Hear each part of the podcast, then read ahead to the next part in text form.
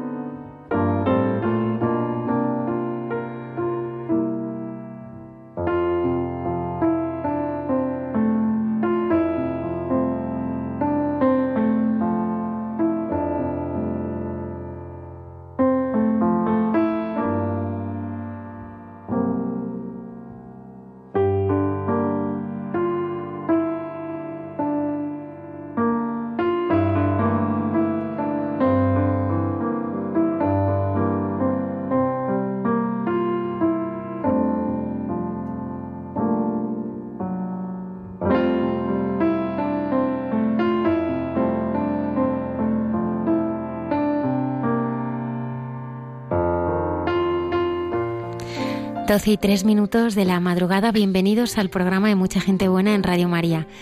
Me acompaña don Javier. Buenas noches. Buenas noches, Almudena. Buenas noches a todos nuestros oyentes. Especialmente queremos saludar a nuestros oyentes que peor lo están pasando en estos días por la gota fría que están sufriendo. ¿no? Y hay muchos que nos están escuchando no en su casa, sino en los albergues improvisados que han tenido que establecer los ayuntamientos y, y las distintas entidades. Y a ellos les saludamos muy especialmente. Antonio Escribano en el control y él nos acompaña eh, unos invitados muy especiales. Sí, tenemos con nosotros a la, a la Madre Olga María del Santísimo Redentor, Carmelita Samaritana, que bueno, ya algunos de nuestros oyentes la conocen y nos va a hablar del corazón de Cristo. Además, eh, va a ser una de las participantes del Congreso de Evangelización que tendrá lugar el 28 y el 29 de septiembre en el Cerro de los Ángeles. De hecho, la ponencia con la que se abre el Congreso. Y luego tenemos con nosotros también al padre Carlos María López Lozano, es madrileño, sacerdote desde el año 2010 y actualmente es vicario parroquial en, en San Agustín de Madrid y capellán del Colegio Mater Salvatoris y de Maravillas La Salle. Eh, buenas noches a todos y gracias eh, por la invitación, por acogerme aquí, en vuestra casa. Y nos acompaña una gran amiga de este programa que inspira pues muchos momentos y que ya la conocen nuestros oyentes. Natalia Freta, buenas noches. Buenas noches. Te abrimos micro, Antonio, le subimos a ver. Buenas noches. Buenas noches a todos. También estarán con nosotros el padre Alberto Rollo, conoceremos un poco más al padre Giuseppe Cotolengo en Santos de Andar por Casa y la hermana Carmen Pérez en Entre tú y yo. Así es, o sea, un programa apasionante que, en el que bueno, vamos a conocer más profundamente el corazón de Cristo a través de la Madre Olga y cómo este amor, pues a través de, del Padre Carlos, llega a todos en su sacerdocio. Comenzamos.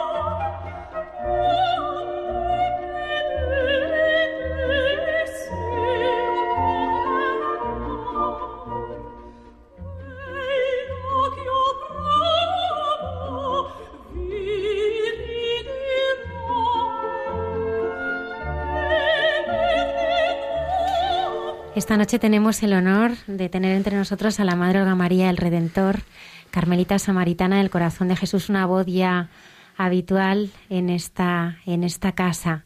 A mí me gusta siempre empezar las entrevistas con ella con una frase que, que me encantó, eh, que dice así, tu amor, Señor, creció contigo, conmigo. Buenas noches, Madre Olga. Hola, buenas noches, Almudena. ¿Qué tal? Pues yo quisiera empezar con la primera pregunta, que es ¿dónde va a estar usted el 28 de septiembre? Uy, pues en el Cerro de los Ángeles, claro, sin duda, ¿dónde mejor? ¿Y por qué? ¿Qué va, qué va a ocurrir ahí? Bueno, pues hay un congreso de evangelización que están anunciando estupendamente los organizadores por todos los medios posibles. Y bueno, pues en concreto a mí me han invitado a, a una de las charlas mm, que hay que dar en el Congreso. Entonces, bueno, pues iré, iré a ello y luego me quedaré a disfrutar del resto de, de todas las cosas que se han, que se han preparado, ¿no? Porque hay varias ponencias, testimonios, talleres, cosas muy, yo creo que pueden ser muy buenas y muy interesantes para que conozcamos más al corazón de Jesús, que es de lo que se trata el Congreso, ¿no? Madre Olga, el, el lema del Congreso es por sus heridas hemos sido curados. ¿A usted qué, qué le inspira esta frase? Uy, pues, pues muchísimo. O sea, salía de él, hemos leído estos días en el Evangelio, una fuerza que nos curaba a todos, ¿no? Que, los, que sanaba a todos. Y de alguna manera, esa fuerza, de una manera más fuerte, más concreta, ha salido del corazón de Cristo, que es la herida más grande, ¿no? Que, que, que su cuerpo nos presenta. Todas sus heridas nos han sanado, todo lo que él ha padecido y padece, porque sigue padeciendo, nos cura, nos sana, pero sobre todo su corazón roto, su corazón rasgado es la supermedicina, ¿no? El remedio de todos los males. Y yo creo que eso es lo más importante que hay que anunciar en el Congreso, ¿no? Que hay un Dios que nos quiere con un corazón roto de tanto querernos, eh, hecho girones en su empeño de, de curarnos, de darnos la salud verdadera, la felicidad, y yo creo que esa es la, la buena noticia. Cuando el Consejo habla, eh, perdón, el, el Congreso habla de evangelización, pues habla de, evidentemente, evangelizar es anunciar el Evangelio. Y a ver, Almudena, ¿cuál es el Evangelio? ¿Cuál es la buena noticia? La súper buenísima noticia. Que Dios nos ama con un corazón humano. Que Jesucristo, el Hijo de Dios, tiene un corazón como el tuyo y como el mío para querernos.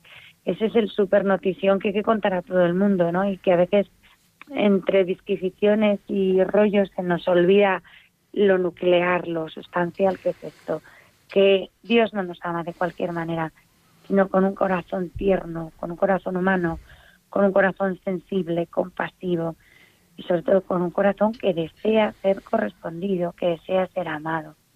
Y yo creo que eso es lo más lo más bonito del Congreso, ¿no? La buena noticia que tenemos que, que gritar al mundo entero. Madre Olga, buenas noches. Soy Javier Mairata. Hola, buenas noches. Cuando uno habla del corazón de Cristo, habla de devoción al corazón de Cristo, pues bueno, cada uno tiene eh, un recuerdo más bien, ¿no? Algunos la viven, pero muchos tienen el recuerdo, ¿no? De lo que han visto en casa de sus abuelos. ¿Cómo explicaría usted qué es la devoción al corazón de Jesús a, a una persona de hoy?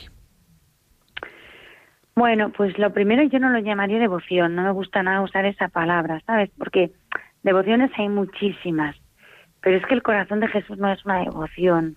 O sea, el corazón de Jesús es Jesucristo mismo, es el núcleo de nuestra fe, ¿no? El, el, Evangelio, la buena noticia, es Jesús. El corazón de Jesús es lo más íntimo de Jesucristo, del Verbo encarnado. Entonces es el núcleo de nuestra fe. Y yo la presentaría, pues, como os estoy diciendo, como alguien tan importante tan loco de amor por nosotros, con tanto deseo además de, de nuestro amor y de nuestra felicidad, que se ha implicado hasta el punto de querer tener un corazón como el nuestro para que podamos comprender nosotros mejor su amor y para que entendamos que no le da igual todo, ¿no? Porque hay gente que dice, bueno, suponiendo que Dios exista, ¿qué le importo yo a Dios? No, yo le puedo importar a Dios un bledo. No, por favor, a Dios no solamente le importas, sino que tu vida le afecta, ¿no? Y esto es eh, lo sustancial, lo nuclear de, de, la espiritualidad del corazón de Jesús o del, de la devoción del corazón de Jesús, si preferís decirlo así, ¿no? Eh, que Él está vivo, está resucitado, pero no es impasible en el sentido de que todo le dé igual. No, no, no. Nuestro amor no le da igual. Él lo desea y le hace feliz. Podemos darle alegrías al corazón de Jesús o podemos causarle penas. Yo creo que esto es importante aclararlo y, y, al menos yo el día que comprendí esto, toda mi vida cambió, ¿no? Toda mi vida se iluminó. O sea, toda nuestra vida, la vuestra, la mía, la de todo ser humano que pisa el planeta Tierra, le afecta a Dios. Le afecta a Dios en el corazón de Jesucristo. Eso es grande. Y esta espiritualidad hoy al hombre actual, ¿no? Que a veces se puede sentir más anónima, ¿no? Que a veces se puede sentir pues parte de una masa que a nadie le importa. ¿Cómo puede ayudar a, la, persona que vive esto a darse cuenta de su infinito valor? Pues cuando me dices cómo le podemos ayudar, ¿te refieres a cosas concretas? Sí, no, sí, cómo, cómo, concretamente esta espiritualidad del corazón de Cristo le puede ayudar a, una persona a, sentirse eso, por un lado amada y por tanto eh, infinitamente querida por Dios.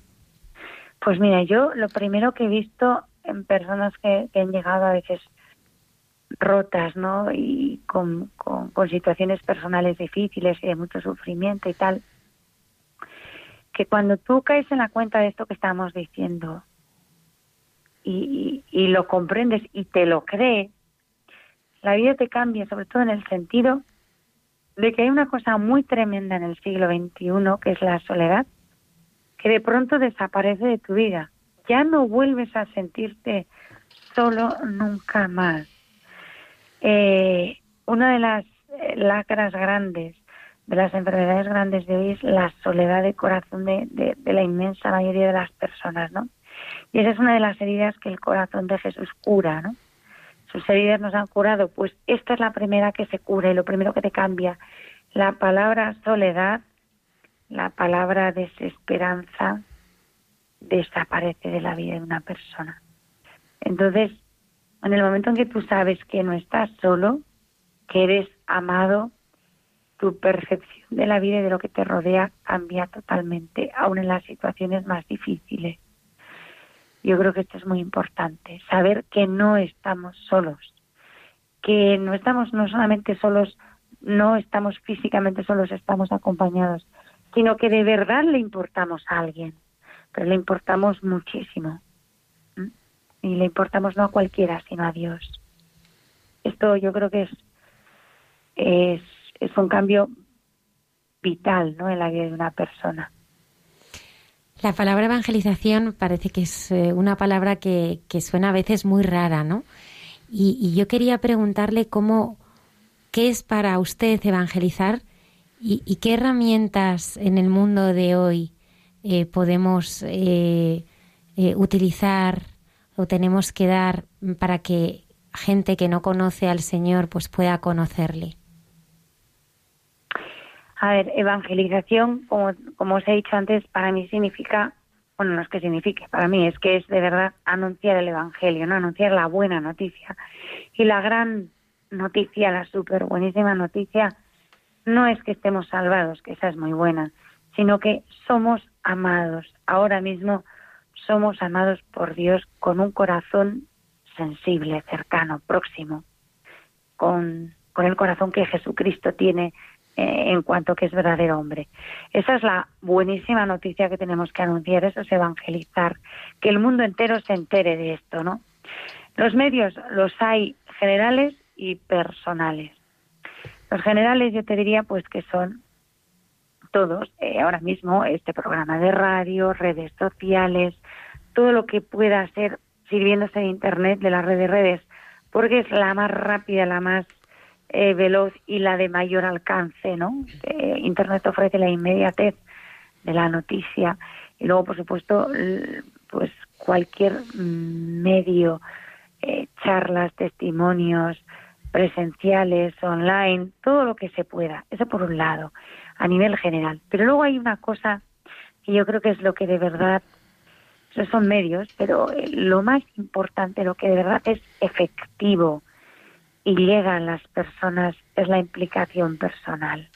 Es decir, que tú te creas de verdad que Jesucristo te ama con un corazón humano y que tu vida le afecta, ¿no? Y le llega a él al corazón y está deseando ese trato íntimo y, y cercano y corazón a corazón contigo, que esa convicción transforme tu vida de tal manera que se note. O sea, que cuando yo me acerque a ti y te diga, pues, hola Almudena, ¿qué tal? ¿Cómo estás?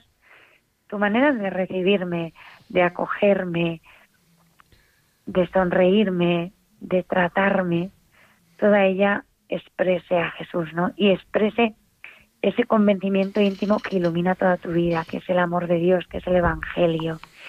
Evangelizar no es simplemente venir a un programa de radio, como estamos haciendo ahora, y hablar y explicar esto, que está bien y hay que hacerlo, ¿no? Pero es que después esto exige una coherencia de vida, mojarse, que diríamos hoy, ¿no? Implicarse de manera yo no puedo estar aquí diciendo esto ahora y cuando termine la transmisión radiofónica salgo de aquí y te he visto no me acuerdo y voy a mi bola llevándome por mi egoísmo y el que pase por mi lado que arree. Eso es una incoherencia mayúscula. Y eso va a significar que todo lo que yo pueda deciros ahora no va a servir de nada, ni le va a llegar a nadie al corazón. Tiene que haber una coherencia. O sea, que esto que estoy diciendo de palabra, que repito, hay que decirlo, luego lo diga yo con toda mi vida. O sea, con el modo en que os trate, con la sonrisa, con el cariño. No vale hablar de Jesús solamente. Hay que hablar de Jesús, pero hay que mostrar a Jesús. Tenemos que transparentar a Jesús. O sea, Jesús tiene que ser vivo en cada uno de nosotros, ¿no? Eh, en, en cada persona, en cada bautizado. Santa Isabel de la Trinidad eh, le pide a Dios ser una humanidad suplementaria en la que Él renueve todo su misterio, ¿no? También el misterio de la encarnación. Que, que nuestra humanidad, que nuestro cuerpo, que lo que somos, sea de verdad el vehículo físico en el que Jesús hoy día palpita y se hace presente, ¿no? Ser de verdad Jesús, eso es ser cristiano, ser otro Cristo, ¿no? Y yo creo que eso es lo más lo más importante, el medio, ¿no? El medio más vital, el que de verdad toca corazones y llega, ¿no? Sí, hacer cristianos por contagio, a fuerza de llevar a Jesús, a fuerza de mostrar el amor, la bondad, la ternura, la benevolencia de Jesús, ir atrayendo a todos hacia, hacia Él. Madre Roca, ustedes son especialmente activas en las redes sociales y el motivo no lo acaba de explicar. Sí. Pero hay una, una cosa que a veces, eh, sobre todo los que ya tenemos más años, nos cuesta, que es eh, darnos cuenta cómo los jóvenes, este es el medio privilegiado para acercarnos a ellos. ¿Cómo han experimentado ustedes que llegan a los jóvenes a través de, estos medios, de, las redes sociales, de, de sus vídeos? A ver, pues sí lo hemos experimentado porque de hecho bastantes hermanas, una gran mayoría de las hermanas que están ahora mismo en nuestra congregación, su primer contacto fue por las redes, ¿no? Fue por internet. A ver, pues lo que es cierto es que hoy día cualquier chico, cualquier chica joven, y no tan joven, pero sobre todo la gente joven, eh, busca todo por internet. Y cuando tiene inquietud, va a Google y ahí busca, ¿no?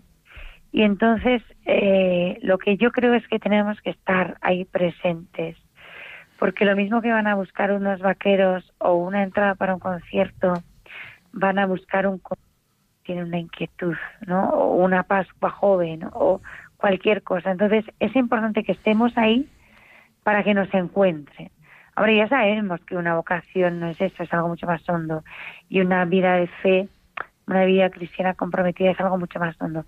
Pero Dios se puede servir, y de hecho tenemos la experiencia de que se sirve de la red también para esos primeros contactos, para esos primeros toques.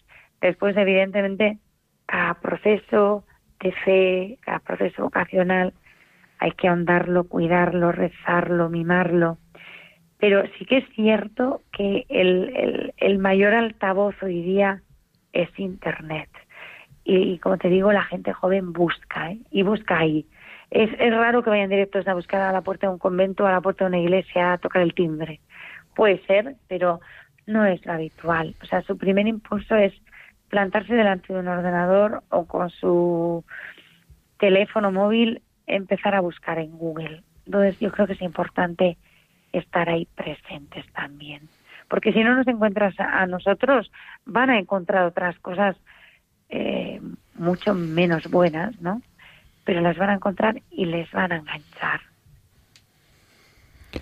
María Olga, ¿cuál es, cree usted, que es hoy para muchos cristianos la mayor dificultad para lanzarse a evangelizar? ¿no? Porque vemos que hay muchos cristianos que les cuesta, que, que se sienten un poco pues más llamados a estar de puertas para adentro que salir de puertas para afuera, ¿no? Pues a la insistencia constante del Papa de la Iglesia en salida, pese a todo lo que se diga, ¿no? Hay como una resistencia en, en algunos pues a, evangelizar. ¿En, qué cree que reside usted esta resistencia?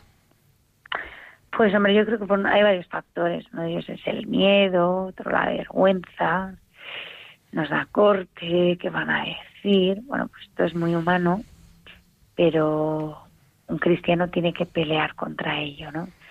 Porque los pecados de omisión también existen y el no dar testimonio pues una omisión, ¿no? De hecho hay un mandato del Señor dice al mundo entero y ser testigos, ¿no? Anunciar el evangelio. El miedo, como te digo, los respetos humanos, el corte, la vergüenza y luego pues somos muy cómodos. Llevamos muchos años decidiendo que acostumbrados muchos siglos, ¿no? Arrastramos el bagaje de siglos de que de que bueno que para eso están los religiosos para eso están los sacerdotes para eso están los teólogos. Yo soy un cristiano de a pie pues rezo recibo los sacramentos hago alguna obra buena y ya. Y se nos olvida el deber del testimonio. Y como tú muy bien acabas de decir hay alguien que está insistiendo que es el Santo Padre, es el Papa, ¿no? De esa necesidad del testimonio, de esa necesidad de la evangelización. Entonces, de alguna manera, resistirse a eso consciente y voluntariamente, decidir no hacerlo, pues porque no, pues también no deja de ser una manera de, desobediencia. Y todo bautizado está obligado a obedecer al vicario de Cristo, no solo en las grandes ocasiones y cuando habla ex cátedra, sino en el día a día, ¿no? Tenemos que obedecer, honrar padre y madre.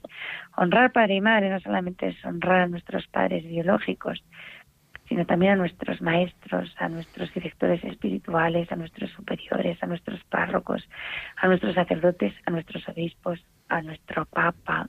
Todo eso entra en el cuarto mandamiento, ¿no? La obediencia. La obediencia que se nos olvida, que es una virtud evangélica que todo bautizado está obligado a vivir.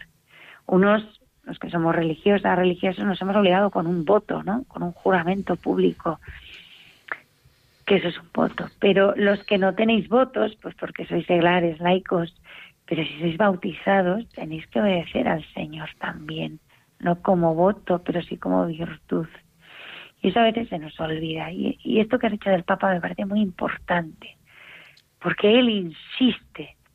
Y cuando él insiste, tenemos que tener esa visión clara de fe de que el Papa está asistido por el Espíritu Santo y es el Espíritu Santo el que nos está diciendo en la persona de Pedro, el vicario de Cristo, que la Iglesia tiene que salir y anunciar el Evangelio. O sea, no es que al Papa se le ocurre, se levanta por la mañana y dice, hoy voy a decir esto.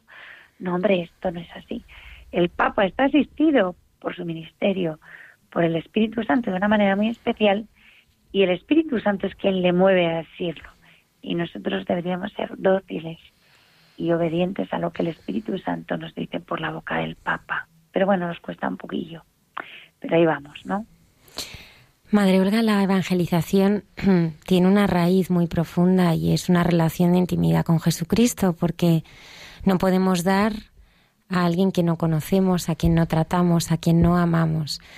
usted tiene mucha experiencia de esta intimidad con el Señor y, yo quisiera preguntarle, eh, ¿esa vida de oración, ese trato de intimidad que usted tiene con el Señor, cambia la vida, cambia las cosas, lo hace todo nuevo?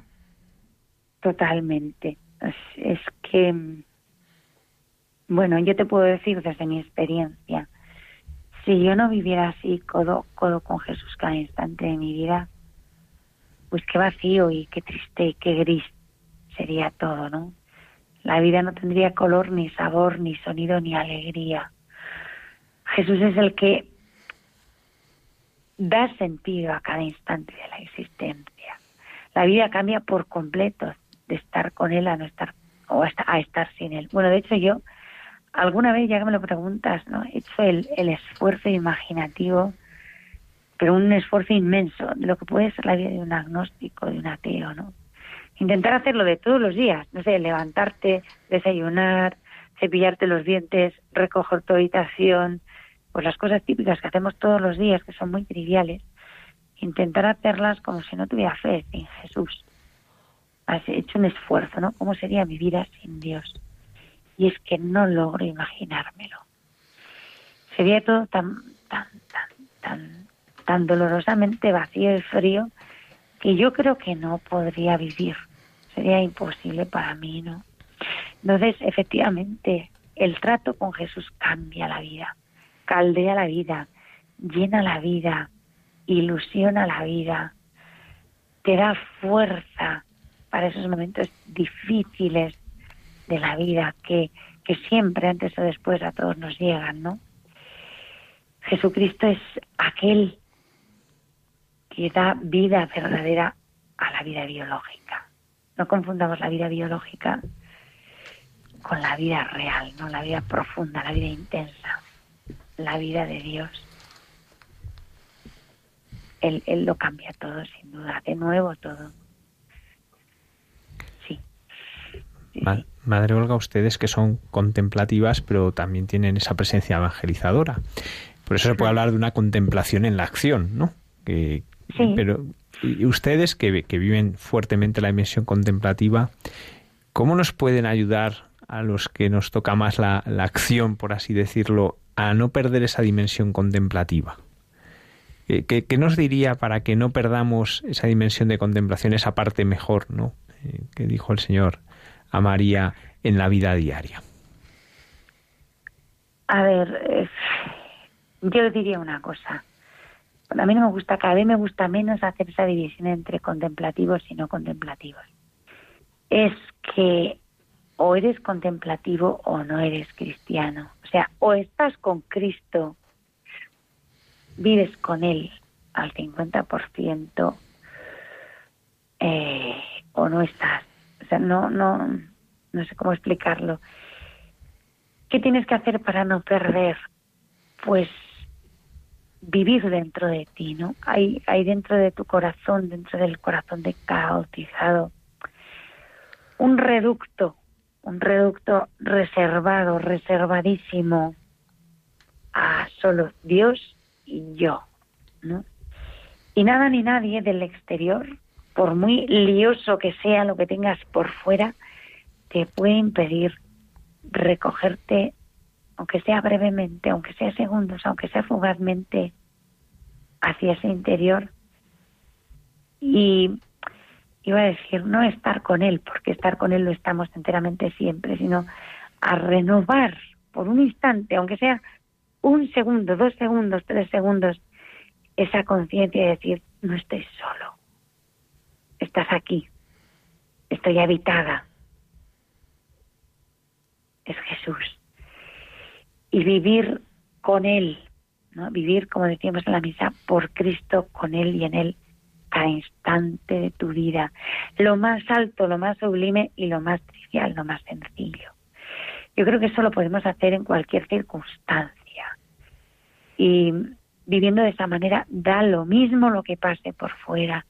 Nunca vas a dejar de contemplar, de vivir, de experimentar, que al fin eso es la contemplación, el amor verdadero de Dios en ti, ¿no? Y eso es lo que sostiene a un cristiano. Si no es que te caes, o sea, haces aguas por todas partes y al final se te hunde el barco.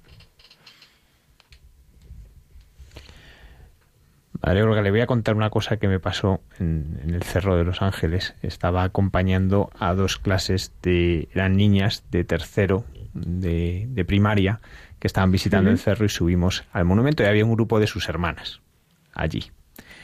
Bueno, con qué cariño las niñas se acercaron a las monjas, les abrazaban y empezaron a gritar que querían ir al convento. He visto alguna fotografía de ese día. Lo sí. ha visto, ¿verdad? Eh, Sí, sí, sí. Porque una niña de tercero de primaria, que ahora mismo no sé ni los años que tiene en tercero de primaria, debe ser como ocho, eh, Sí, siente atracción, ocho, diez, ¿no? ocho, ¿no? Siente atracción al ver una carmelita samaritana. Uf, yo no creo que sea que sienten atracción por ver una carmelita samaritana, sino por ver una monja en sí, ¿no? Por ver una religiosa. Pues porque todos dentro del corazón tenemos ese deseo de Dios, ¿sabes? Eh, más o menos marcado. Y con ocho años, gracias a Dios, todavía la vida no nos ha comido tanto el terreno como para que se nos haya olvidado, ¿no?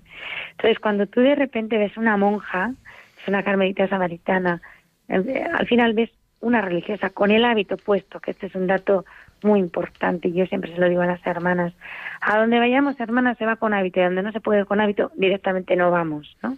Porque somos lo que somos y el testimonio externo que significa el hábito es una luz también en la oscuridad, como lo fue para estas niñas. ¿Por qué querían? ¿Por qué buscaban a las hermanas? Porque en el fondo todos buscamos a Dios.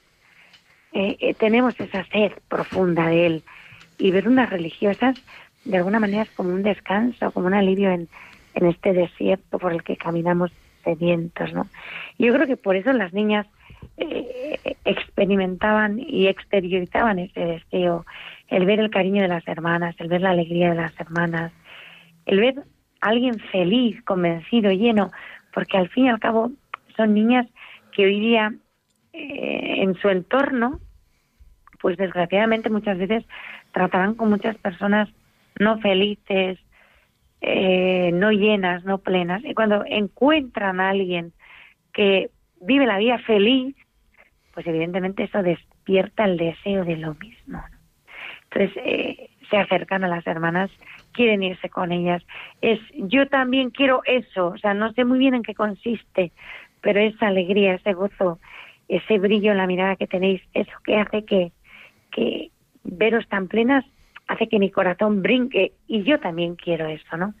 Una niña de ocho años no lo sabe formular, quizá como te lo estoy formulando yo, pero sí sabe dónde le brinca el corazón y allí que va.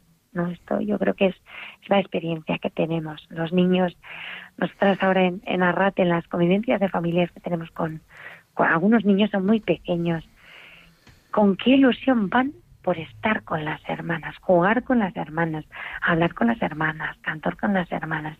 Los niños buscan a las hermanas y yo creo que lo que buscan en las hermanas es a Jesús presente en ellas, ¿no? Es lo que buscan, lo que buscamos todos. Lo que pasa es que los niños son mucho más libres para expresarlo, ¿no? Para decirlo. Madre Olga, hay pues muchos oyentes que nos están ahora mismo escuchando. Me gustaría que, que les invitara a este encuentro que tendremos el 28 y 29 de septiembre y que si todavía no se han inscrito es un encuentro para toda España, para todas las personas que quieran asistir desde donde se encuentren y como se encuentren. ¿Y qué les diría? ¿Cómo podríamos animarles e invitarles a, a vivir eh, ese pues encuentro que al final es una experiencia de sanación del corazón, ¿no? Es entregarle el corazón a Cristo para, para que lo sane, porque como usted decía, todos tenemos heridas. ¿Cómo, cómo invitaría este congreso a, todo, a todos los oyentes que nos están escuchando? A ver, yo diría que, bueno, quizás algunos físicamente no se puedan desplazar al cerro, ¿no? Yo eso también lo entiendo, pero a ver, todo el que pueda, aunque suponga un esfuerzo, yo creo que deberíamos hacer ese esfuerzo de estar eh, en el Cerro de los Ángeles en este congreso, porque lo primero de todo es algo sin precedentes. Por primera vez en el Cerro de los Ángeles, altar mayor de nuestra patria, de nuestra España, junto al corazón del Rey de España, de Jesucristo, ¿no? Nuestro verdadero Rey, Señor.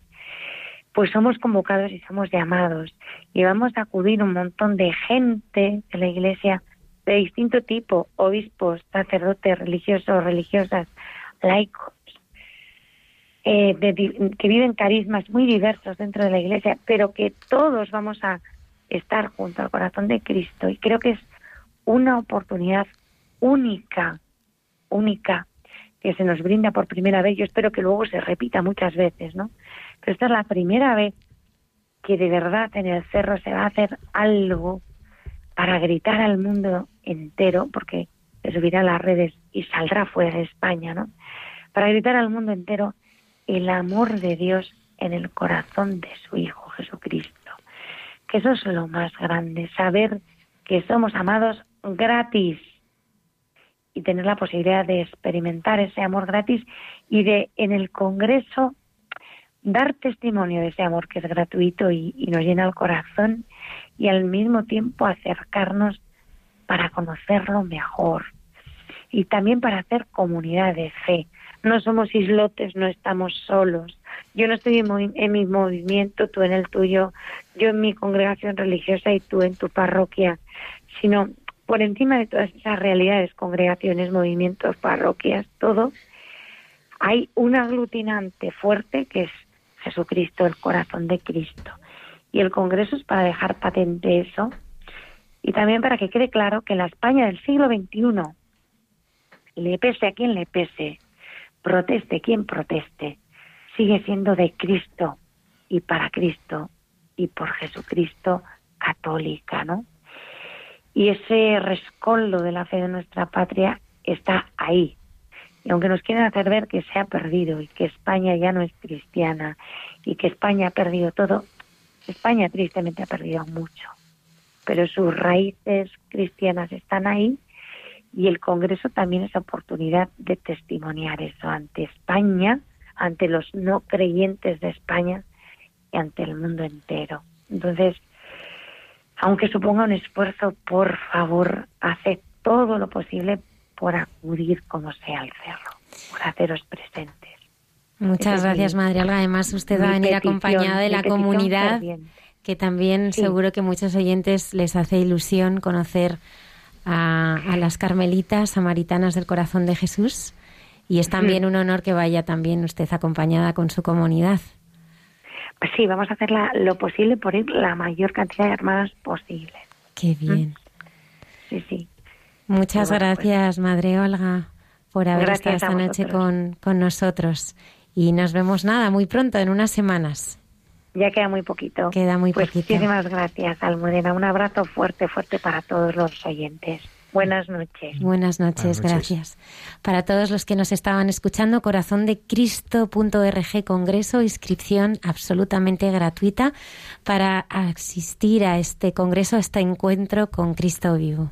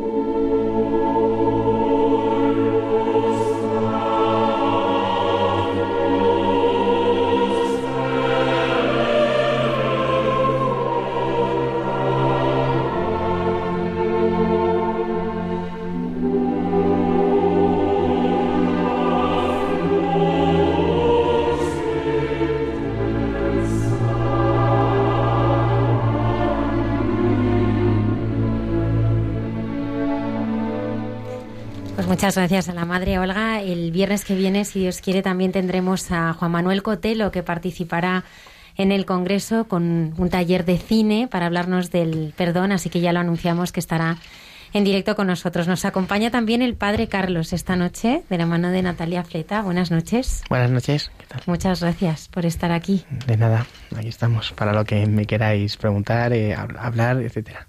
Lo que os apetezca, un poco para eso he venido. Padre Carlos, cuando tú piensas en, tu niñez, ¿no? Eh, ¿Cuáles son tus primeras imágenes de encuentro con Dios? Bueno, mis primeras imágenes siempre creo que esto eh, me siento muy identificado con una cosa que, eh, que respondió una vez el, Papa Francisco, tu vocación, tu familia, tus padres, tus abuelos, esa abuela que con la que rezabas el rosario, eh, todos los días cuando ibas en vacaciones en su casa, una familia de seis hermanos, eh, normal, dominicos eh, de Atocha, eh, un colegio normal. En la época éramos el último curso, EGB, CO. Yo soy el último de colegio, luego ya vino la famosa ESO, que no sabemos qué es eso, pero bueno. Y, y bueno, sí, la verdad es que una familia creyente, un ejemplo de mis padres con sus defectos, sus límites, sus, sus dificultades, sus pecados, pero también con, con amor a Dios y, y que eso nos lo inculcaron de pequeños y, pues bueno, un recuerdo muy grande de la primera comunión, que fue hace muchísimo, pero con mucha sentimiento y un llamado al sacerdocio joven también, 14 años en ejercicios espirituales, hace muchos años, y que luego ahí quedó eso para, para el futuro. Ahí sigue luego un poco la vida, a veces una llamada un poco más débil y luego más, más fuerte, sí. ¿Y cómo empiezas a escuchar esta llamada con más fuerza? ¿Qué es lo que hace que empiece a resonar esa primera llamada que era incipiente y de repente empieza a resonar en el corazón? Pues lo primero es un poco por envidia. Esto a veces se, se, predica o lo predicamos mucho. El cristianismo se contagia por envidia, es verdad. A mi casa venían muchos sacerdotes jóvenes, estudiaban en Toledo desde pequeños y, y, eso era como una envidia. Decir, wow, qué alegres están, qué bien se lo pasan, qué tal, es lo típico, es un poco por envidia. Y un poco ahí surge esa llamada desde joven. Y luego, pues un poco esa experiencia espiritual los ejercicios espirituales de San Ignacio, donde uno siente que es para ti. Ya no es algo tradicional, algo cultural, sino que uno siente que Dios le llama a él en primera persona. Él, sígueme. Tú viviste muy cerquita de aquí, en el aeródromo de Cuatro Vientos, en encuentro con el Papa. ¿Qué significó para ti participar en este encuentro?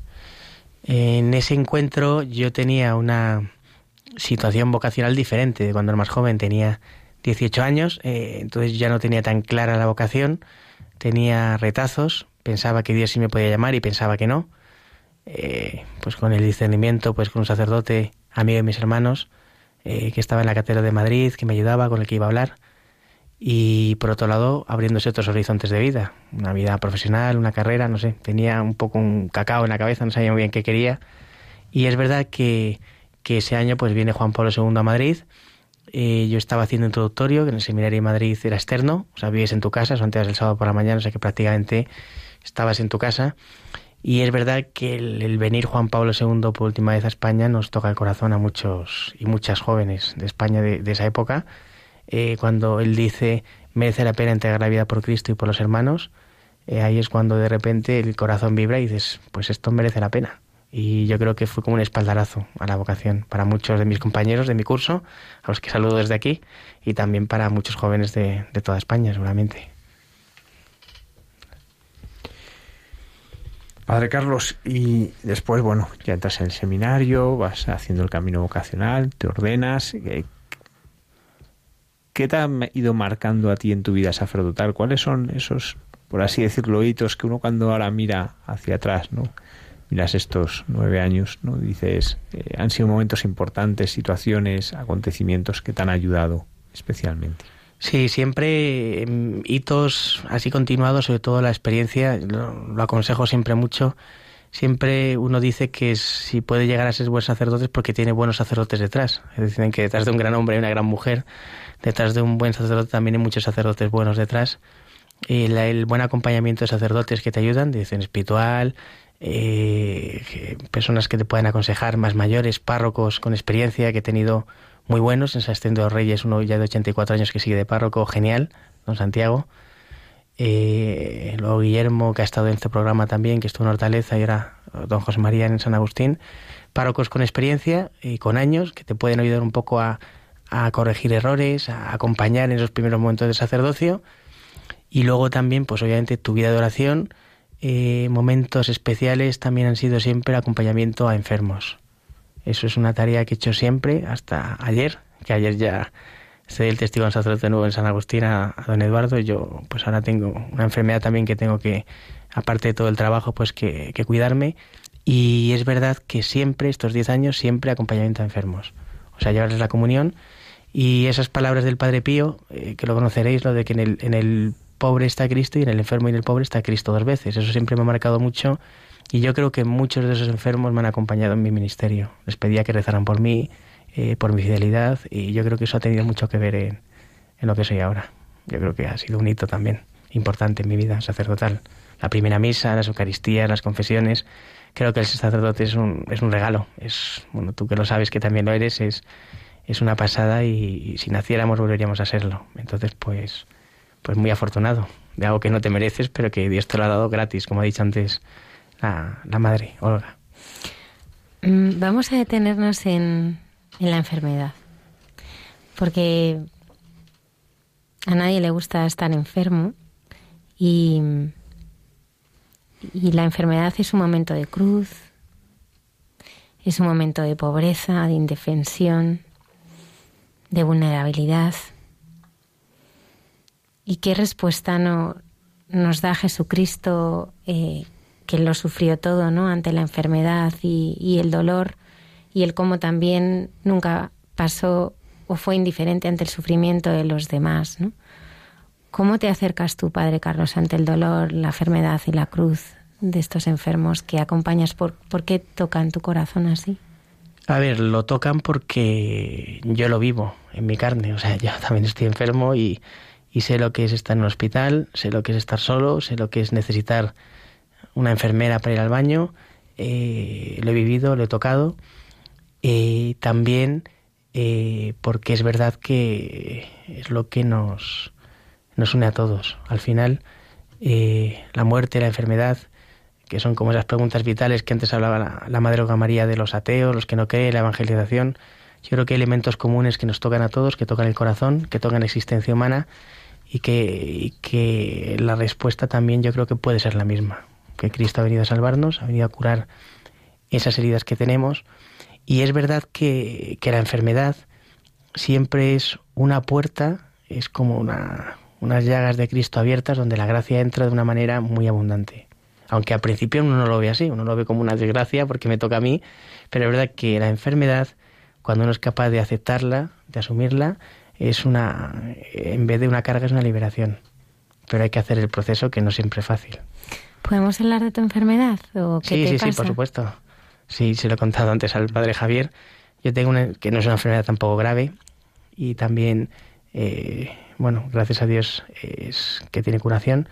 Tengo una insuficiencia renal eh, severa, me detectan con 18 años, cuando, hace ya bastantes años, y es verdad que cuando me la detectan yo me revelo un poco me enfado con Dios, las típicas preguntas de por qué a mí, eh, por qué me tiene que pasar esto.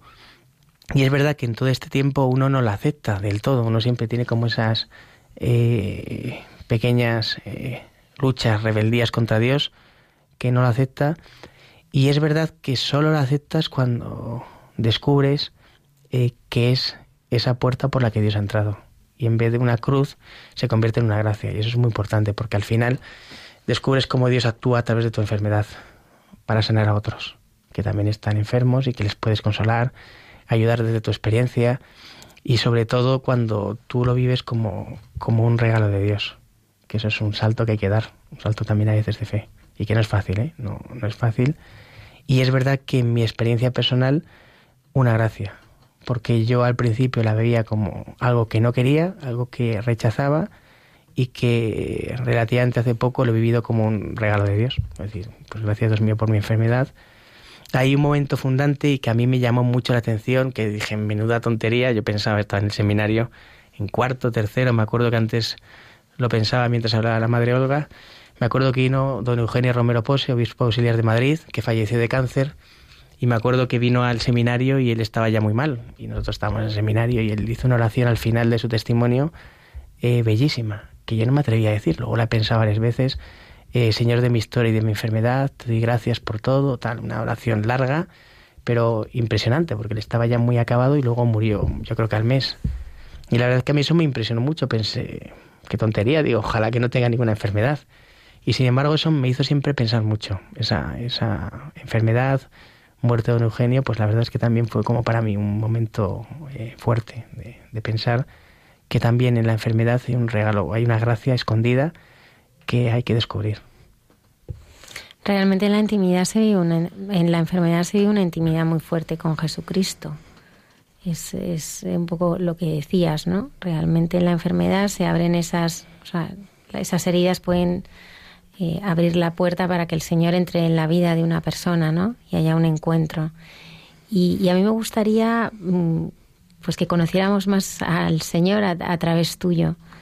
Y, y, cómo que nos cuentes, ¿no? Porque fruto de la enfermedad supongo que también habrá pues ratos de intimidad y de oración con el Señor, ¿no? Y de conocerle y de tratarle, como decía la madre Olga, ¿no? De estar, yo es que estoy con el Señor codo con codo, ¿no? Me gusta esa expresión, ¿no?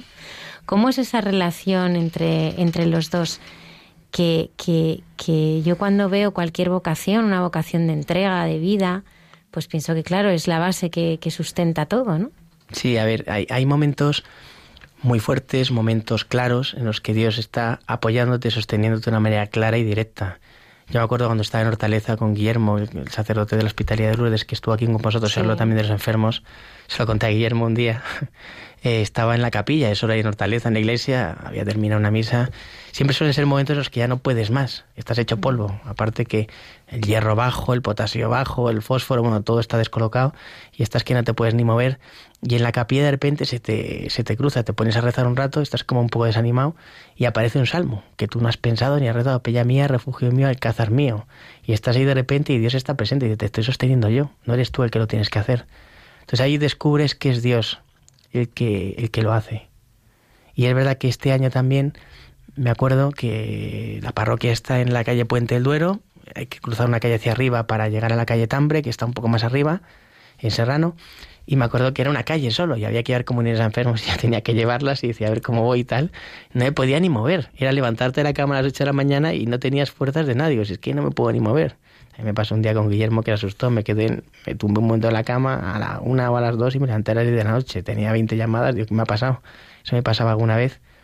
Entonces es verdad que, que, que ese día yo iba con el coche. Eh, a llevar las comunidades a enfermos en una calle solamente es menos de tres minutos, no podía andar. O sea, tenía que ir con el coche, aparcar el coche y bajar a la comunión.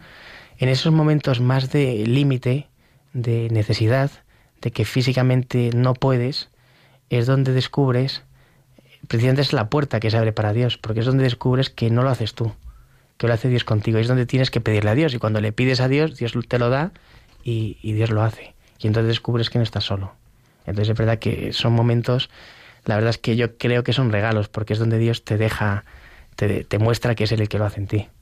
Entonces la verdad es que sí, que, que ahí lo ves de una manera real hay una intimidad y una cercanía con Cristo única y donde Él tira de ti y donde Él está contigo siempre. Eso que ha dicho también la Madre Olga María, que me encanta, que lo digo a veces en las homilías, que lo decía también Juan Pablo II, la familia que reza unida permanece unida y el que reza no está solo. Eso es muy importante, o sea que cuando uno reza siempre tiene a Dios con él y eso uno lo percibe también en su enfermedad, en su vida ordinaria también. Sí. Lo que pasa que hoy, a ver, hoy hay mucha enfermedad, como la ha habido siempre, y sin embargo hay mucho querer cerrar los ojos a la enfermedad. ¿no? Hay como eh, parece que son momentos en los que uno, no es eficaz, incluso que uno es una carga, hasta el punto de que muchos propugnan a ciertas edades ya quitar esa carga ¿no? de la sociedad.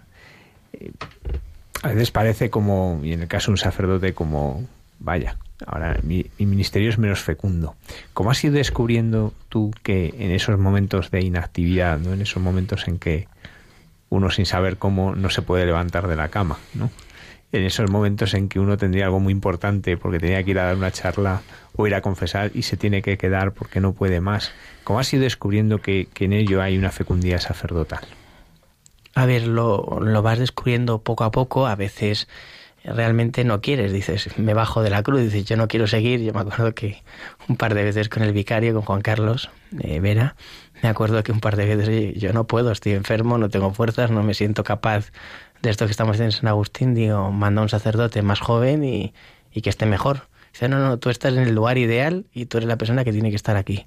Entonces uno descubre una llamada, es otro el que te llama, tú no estás aquí porque quieres estar tú, eso te da mucha libertad cuando estás en un sitio porque te ha llamado la iglesia, no porque tú lo has buscado, porque tú has querido estar aquí o en esta parroquia o en otra, sino porque el vicario te ha dicho tienes que estar tú. En mi caso, en momentos críticos del año pasado, sí que pedí, pedí un poco esa renuncia, dimisión. Dije, mira, yo es que veo que no puedo más. Un día en su coche dices, es que no puedo más. Y ella me dijo, no, tú tranquilo, lo estáis haciendo muy bien, el párroco y tú, seguid adelante y, y ya está, y confía en Dios. Entonces ahí uno descubre que no depende tanto de lo que tú haces, sino de lo que Dios hace en ti y descubres que la eficacia y la fecundidad no es hacer muchas cosas. A veces sí, pero a veces no. Que muchas veces es eh, dejarte hacer por Dios y hacer lo que puedas. Me da mucha paz en esos momentos también que, que a veces uno no puede o, ve que le cuesta o ve que no es capaz. Pues muchas veces salía de casa como podía, sonreía, disimulaba, la gente a veces no se da cuenta, a veces sí, tiene mala cara, Padre Carlos, tiene buena cara, la gente te ve, estamos, somos públicos, pero tú sonríes y sigues adelante, pues al final son tus hijos, tienes como que intentar evitarles así un poco esos, esas dificultades. Me acuerdo esa frase de Madre Teresa que a mí me da mucha paz. Madre Teresa siempre dice, dice, Dios no te pide éxito, te pide fidelidad. Y a mí esa frase de Madre Teresa siempre me ha dado mucha paz. La he repetido mucho también en las homilías en la parroquia para liberarnos de ese, como tú has dicho antes, de ese utilitarismo, de ese deseo de éxito, de ese eh, instrumentalismo de la gracia o de que no es sano y que yo creo que no es cristiano tampoco, del intentar siempre triunfar, tener éxito, hacer cosas aparentes o, ser muy famoso. Yo creo que eso son, son cosas accidentales, relativas, y yo creo que eso te da mucha paz. Esa Madre Teresa yo creo que tiene muchas frases en esa línea que dan, dan bastante paz y libertad. Y a mí me ayudaba mucho eso. Sí. Joseph Ratzinger, porque todavía Joseph Ratzinger decía, éxito no es nombre de Dios. A veces se nos, se nos olvida, ¿no? Y medimos el éxito, los números, ¿no? Y no nos damos cuenta que, que, ese no es el punto. Claro. que, ahí no actúa Dios, ¿no? sino que, que, Dios actúa en eso, en la fidelidad y en, y en la entrega. ¿no? Claro. Lo que pasa es que, que, hay una realidad, ¿no? Cuando uno se encuentra enfermo, como, has estado tú, ¿no? En el hospital, necesitado de todo, ¿no? Pues porque hasta para ir al cuarto baño te tienen que acompañar, te tienen que llevar, te tienen que lavar, ¿no? Eh, son momentos en los que uno es muy despojado, ¿no? En que uno, eh, muchas veces uno se siente además eh, pues eso, muy vulnerable, ¿no? Porque, porque uno es muy vulnerable. Eh, ¿Dónde encuentra uno ahí eh, esa fortaleza que se manifiesta en la debilidad, ¿no? Porque a veces ahí eh, lo más fácil es, no sé, revelarse o dejarse llevar, ¿no?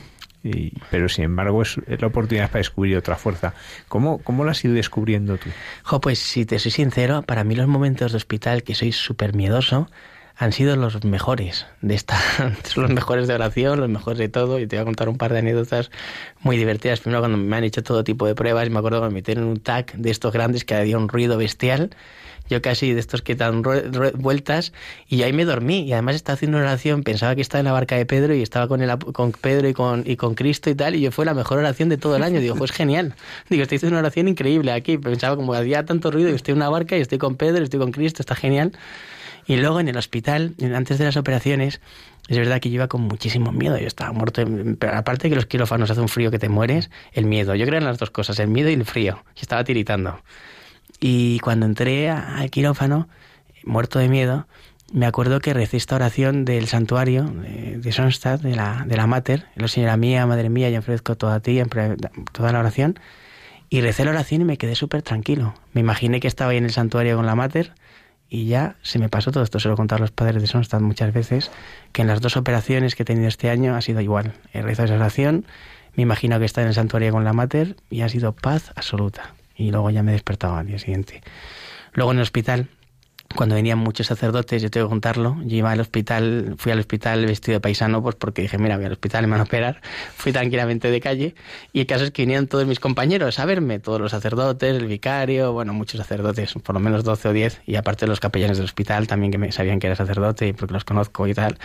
Y entonces un día la enfermera me dice, usted es un chico muy religioso porque tiene muchos curas. Y yo, no, que soy cura, soy sacerdote, no es que sea un chico muy religioso, soy sacerdote, soy sacerdote y tal. Y entonces en el hospital me acuerdo un día cuando vino Juan Carlos, el vicario, que fue mi formador, le tengo mucho cariño. Le dije que, me acuerdo que estaba en la cama y le dije que esta es la posición original del hombre frente a Dios. Esta es nuestra posición verdadera. La de necesidad, la de dependencia, la de un mendigo de amor. Esta es nuestra posición verdadera delante de Dios. Así es como deberíamos ser siempre, dependientes de Dios. Y es como que te pone en una situación pues muy privilegiada. Es verdad que en ese momento pues sí que es incómodo, molestias, te cuesta comer. Eh, como fue en el cuello, fue un lugar un poco no, no, no complicado, pero sí más delicado para beber, para tragar, era un poco incómodo todo. Y para hablar, que casi no podía hablar. Pero es verdad que ahí te sientes, pues eso, en ese sentido, muy cerca de Dios. Porque cada día se lo puedes ofrecer, puedes estar con Él. O sea que sí que es verdad que Vino el padre Jaime también a traerme la comunión, un amigo, muy, muy amigo mío, sacerdote, que es de Sonstad, que justo juntos descubrimos la vocación, eso que hemos hablado antes de Cuatro Vientos, él estaba también allí, en la universidad juntos, o sea, había como una historia común. Y también está en nuestro programa. También está el padre Jaime Ibancos. Sí, sí, sí. Sí, íntimo, sí, sí, íntimo, íntimo amigo mío. Sí, ah, pues, ya, está, ya se lo tienes que decir. Ya se diré, íntimo amigo mío, y estuve en el hospital el primer día de la operación, me trajo la comunión, y somos muy amigos de siempre. Entonces es verdad que me trajo una imagen de la mater y es verdad que eso también pues es un motivo de, de, en ese sentido en la cama y dentro de todas las dificultades, incomodidades y tal, muy acompañado. Tengo que reconocer que también mis compañeros de curso, en general sacerdotes, bueno, y aparte pues muy acompañado, o sea que se portaron genial, eh, como siempre, y bueno, también momentos de soledad en los que podía rezar y estar también tranquilo, descansando, o sea que en ese sentido eh, puedo recordarlo como un momento de gracia y, de sentirme cerca de Dios. O sea que no lo, no lo sentí en sentido tan, tan mal. En todo este proceso de enfermedad, ¿en qué crees que el Señor te ha salvado? ¿O de qué crees que el Señor te ha salvado? Yo creo que el Señor te salva de algo que hablamos a veces en los retiros de feta, que los tenemos en la parroquia.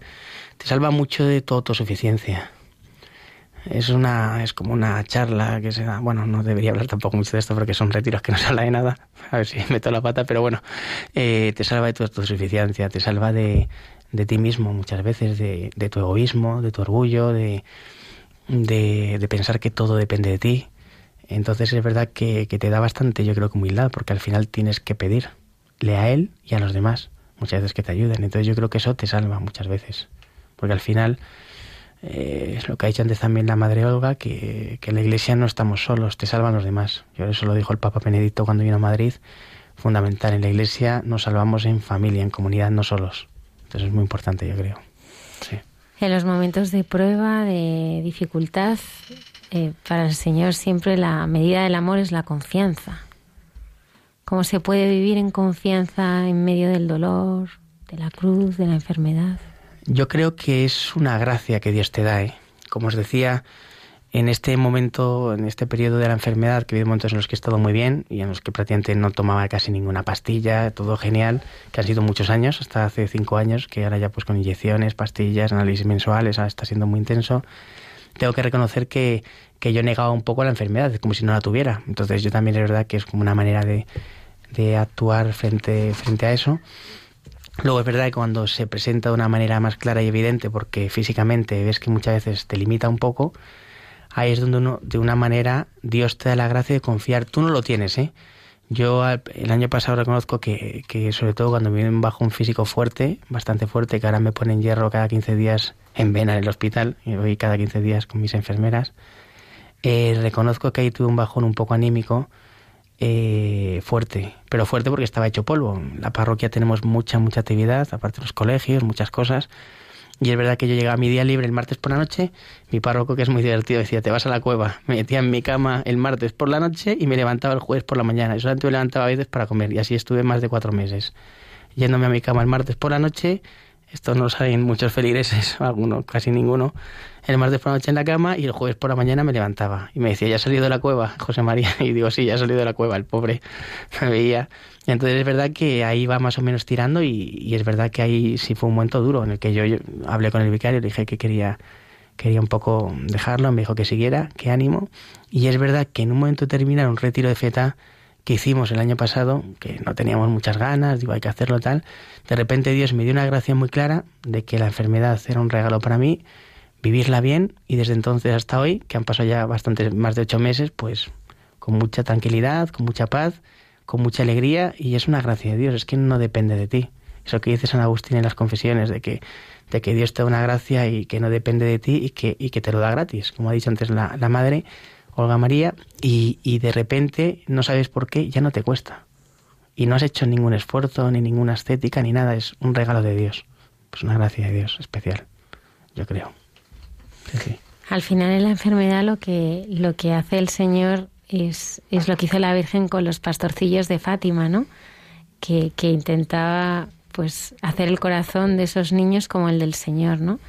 Y, lo que el Señor también hace contigo a través de esta enfermedad es, es hacerse como Él, ¿no? Para que tú puedas entregarte a otros enfermos.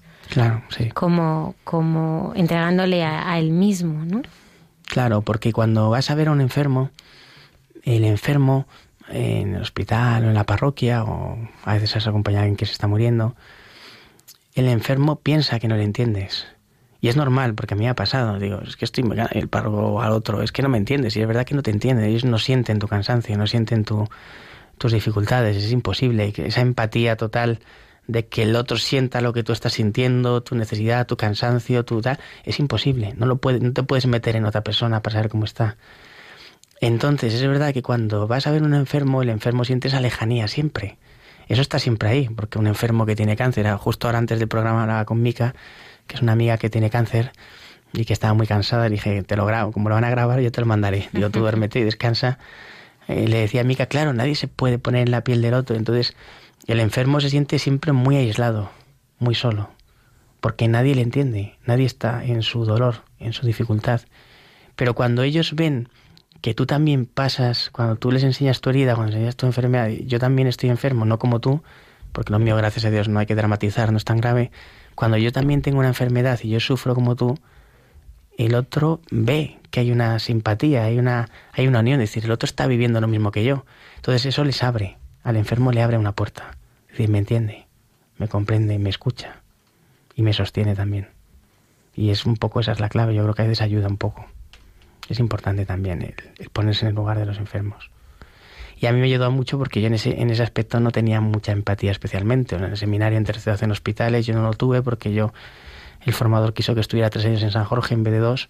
Y entonces es una parroquia de Madrid y entonces es verdad que yo no había tenido experiencia de, ni de hospitales, ni de enfermos, ni de nada. Tuve una suerte privilegiada, grandísima, de ir en un verano del seminario, en cuarto, un poco obligado, lo tengo que reconocer, fui obligado, yo no quería ir a las Calcutas de Rumanía, con enfermos disminuidos físicos y psíquicos y fue el mejor de los mejores veranos de mi vida. 20 días con estos niños deformes, disminuidos, fue increíble. Fue un verano muy muy especial. Es verdad que tiene una casa ahí en para enfermos. Sí, para enfermos en Quitila, sí. Ahí estuve una vez hace muchos años. Sí. Padre Carlos, otro aspecto, ¿no? Es tu dedicación a la evangelización de los jóvenes, ¿no? Nos has hablado de los retiros de FETA. Eh, ¿Qué está aportando para ti esta evangelización de los jóvenes, ¿no? Hoy que parece que es tan difícil llegar a los jóvenes, que es tan difícil hablar su lenguaje, que es tan difícil tantas cosas, ¿a ti qué te está aportando? A ver, yo no soy ningún experto, ¿eh? Lo quiero decir de jóvenes, ni de evangelización, ni de... No me considero experto de casi nada, pero... Pero bueno, a ver, yo los retiros de, de FETA, que los hemos descubierto ya hace tres años, no los inventé yo ni los descubrí yo, ya llevan años en Madrid, por lo menos cuatro años, antes de que yo los conociera. Un poco reacio a ellos al principio. Para mí la clave de los retiros de feta es un encuentro del corazón con Dios, no tanto intelectual, sino emocional, muy, muy emotivo con Dios. Y sobre todo, eh, me parece que están pensados y que están hechos, y me parece que es la fuerza que tienen para los, precisamente para los paganos para los alejados, para los cristianos.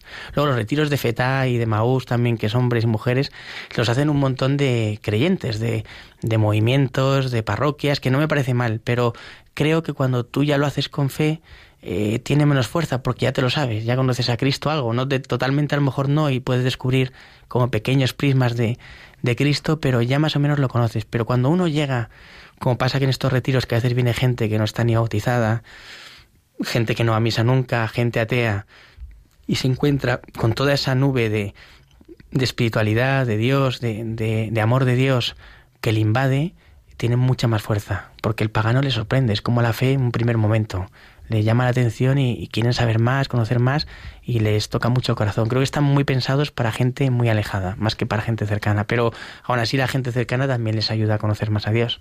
O sea que yo creo que tienen, es una herramienta, un medio de evangelización creo que muy potente porque son retiros los de FETA de jóvenes, hechos por jóvenes y para jóvenes. Y esta mañana me decía un chico, Padre Carlos, en la otra parroquia de no sé dónde, el cura decide los testimonios, decide todo, tal igual. Yo no decido nada. Lo hacen todos ellos y dejo mucha autonomía por un principio que, que aprendí en Sonsta de la autoeducación. Hay que dejar libertad.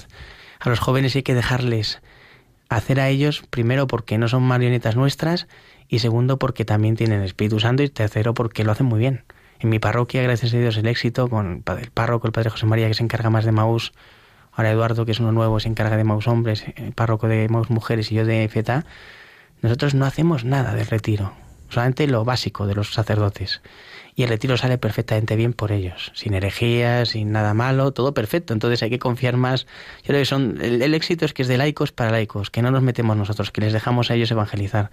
Yo creo que eso es, yo creo que es una clave que hago va por ahí, en la iglesia del, de este siglo, que tienen que tener más protagonismo los laicos echarnos un poco hacia atrás, aunque a veces nos cuesta eh, no querer imponer nuestros criterios y ah, tienes que hacer esto tal tal, dejarles a ellos ellos tienen capacidad y lo hacen muy bien. De hecho, estos retiros están siendo, gracias a Dios, un éxito en todo Madrid y en Getafe y en todas partes. Ahora que estamos hablando tanto de la evangelización y un poco eh, al hilo de lo que estabas comentando, eh, al final, bueno, evangelizar es encontrarte con ese rostro, ¿no? Que te sonríe, que te acoge y, y además es, es un rostro que, que, creo que es importante que entienda tus heridas, ¿no? Evangelizar es eso. Ah, tú hablabas de, de, cómo te colocas delante del enfermo y es que al final como el Señor es el único que sana, el entender esas heridas es evangelizar también, porque es ponerte de rodillas delante de ellas para, para, para intentar abrazarlas como lo haría Jesucristo. Sí. ¿Tienes esa experiencia? Sí, a ver, eh, generalmente yo creo que la madre Olga María ha hablado muy bien, ¿eh? lo ha dicho todo muy bien, la verdad es increíble. Ha tocado un tema que es fundamental. El año pasado en Reino Unido se creó el Ministerio de la Soledad. Es algo muy llamativo, lo pedí un, un domingo en misa porque me llamó mucho la atención, lo vi en la prensa. Eh, generalmente eh, todos tenemos heridas de amor, heridas de amor, de necesidad de amor, de ser amados, de amar para siempre y sin condiciones. Y entonces los jóvenes vienen con muchas heridas de amor, muchísimas, relaciones vacías, superficiales, que no llenan el corazón, pero que quieren llenarlo, entre novios y novias, que se dejan, que no se dejan, que se ponen los cuernos, que se quieren, que se dejan de querer, que no saben si se quieren o no, con muchas heridas afectivas y con mucha soledad en sus casas. Esto es tremendo, ya lo decía Juan Pablo II, los niños llavero, los niños solos en casa, o jóvenes solos, eh, están muy solos. Los jóvenes están muy, muy, muy, muy solos entonces es verdad que también el sacerdote al, final muchas veces pobremente tiene poco tiempo, está siempre hasta arriba y tal. Entonces la ventaja que tiene estos retiros de evangelización de, de FETA y otros, y otros métodos de evangelización es que eh, crean una comunidad. Ahí se quieren, se sostienen, quedan, son amigos, hacen planes de montaña, hacen también planes de copas en casas. El otro día, el domingo, hicieron en una casa, me dijeron. A veces vamos a la montaña juntos, a veces van a misa, a veces quedan para y tal. Hacen, son amigos, viven la fe juntos y viven la vida juntos, que al final es lo que hizo Cristo, vivir la vida con los apóstoles. Ellos se acompañan, hacen, viven la vida juntos porque tienen ese anhelo, ese deseo de comunidad, de no estar solos, de sentirse amados. Y en, y en estos grupos, tal, en NFTA, en estos grupos de jóvenes, ese anhelo es un poco es saciado, que al final es un poco reflejo del amor de Dios, no va a ser nunca saciado del todo, pero ahí pueden conocer o vislumbrar un poco lo que es el amor de Dios.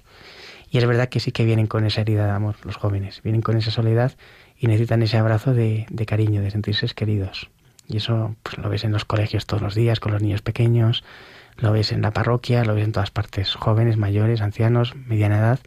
Es algo común para nuestra sociedad. Es curioso porque yo eh, es la época de los medios, de la comunicación, todos están unidos, hablábamos antes de Denver, todos están cerca y a la vez tan lejos, tan solos, es algo llamativo, todo, todo tan cerca y tan, tan conectado, el mundo de la, de la comunicación, y a la vez todo el mundo tan solo, generalmente. Es increíble cuando vas a, las casas a ver a los enfermos, eh, siempre solos, eh, con la televisión, no tienen a nadie, hay mucha soledad, hay mucha, hay gente, hay, hay personas que voy a ver de mi antigua parroquia de Hortaleza, alguno le voy a ver a veces, y también de, estar aquí, hay personas que, que pueden pasar el día entero sin hablar con nadie.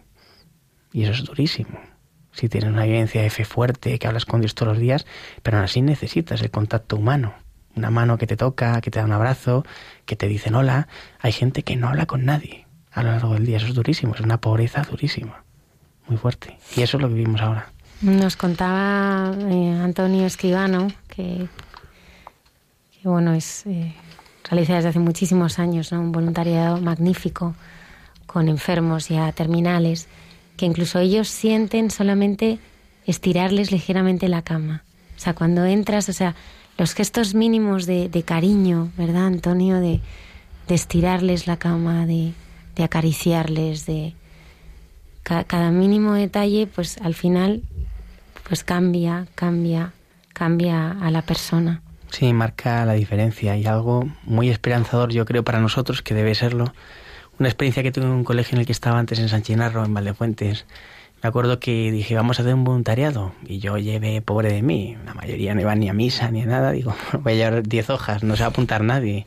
Fue increíble, lo dije y tuve que bajar la fotocopia, hacer 200 fotocopias. Todo el mundo, todos los jóvenes vayan a misa, no vayan a misa, sean creyentes, sean, todo el mundo quiere ayudar a los demás, quiere quiere dar algo a los demás. Yo creo que España es un pueblo, gracias a Dios, muy solidario. España es un pueblo muy generoso en el tiempo y en el dinero. Eso lo vemos en las coletas, pero aparte de las coletas lo ves en la gente. Y es verdad que yo, yo en ese momento percibí que que el voluntario de una puerta por la que se abría en la parroquia, con Natalia que está aquí, empezamos las calcutas. El año pasado no podía más y no le hicimos ni una. Este año quiero retomar y volver a las calcutas, a las de Carabanchel, íbamos con ah, enfermos de SIDA. Pero te acuerdas que hace dos años montábamos a las 7 de la mañana un grupo de 12 o 10 chicos y iban todos encantados. En la parroquia van a eso, van al comedor de Malta también, de la Orden de Malta. Y es verdad que eso es como una puerta que no conozco joven que no quiera ir a un voluntariado sea creyente o sea ateo o sea de lo que sea eso, ha sido una experiencia personal que he descubierto en colegios, en parroquias, que esa es una puerta abierta. Tú le dices a un chico, vamos a, a repartir bocadillos o vamos a tal, y lo tienes de calle. Siempre. Y eso es un punto de unión muy bueno con gente que no cree en Dios, que en eso lo tenemos todos en común, en ayudar a los demás.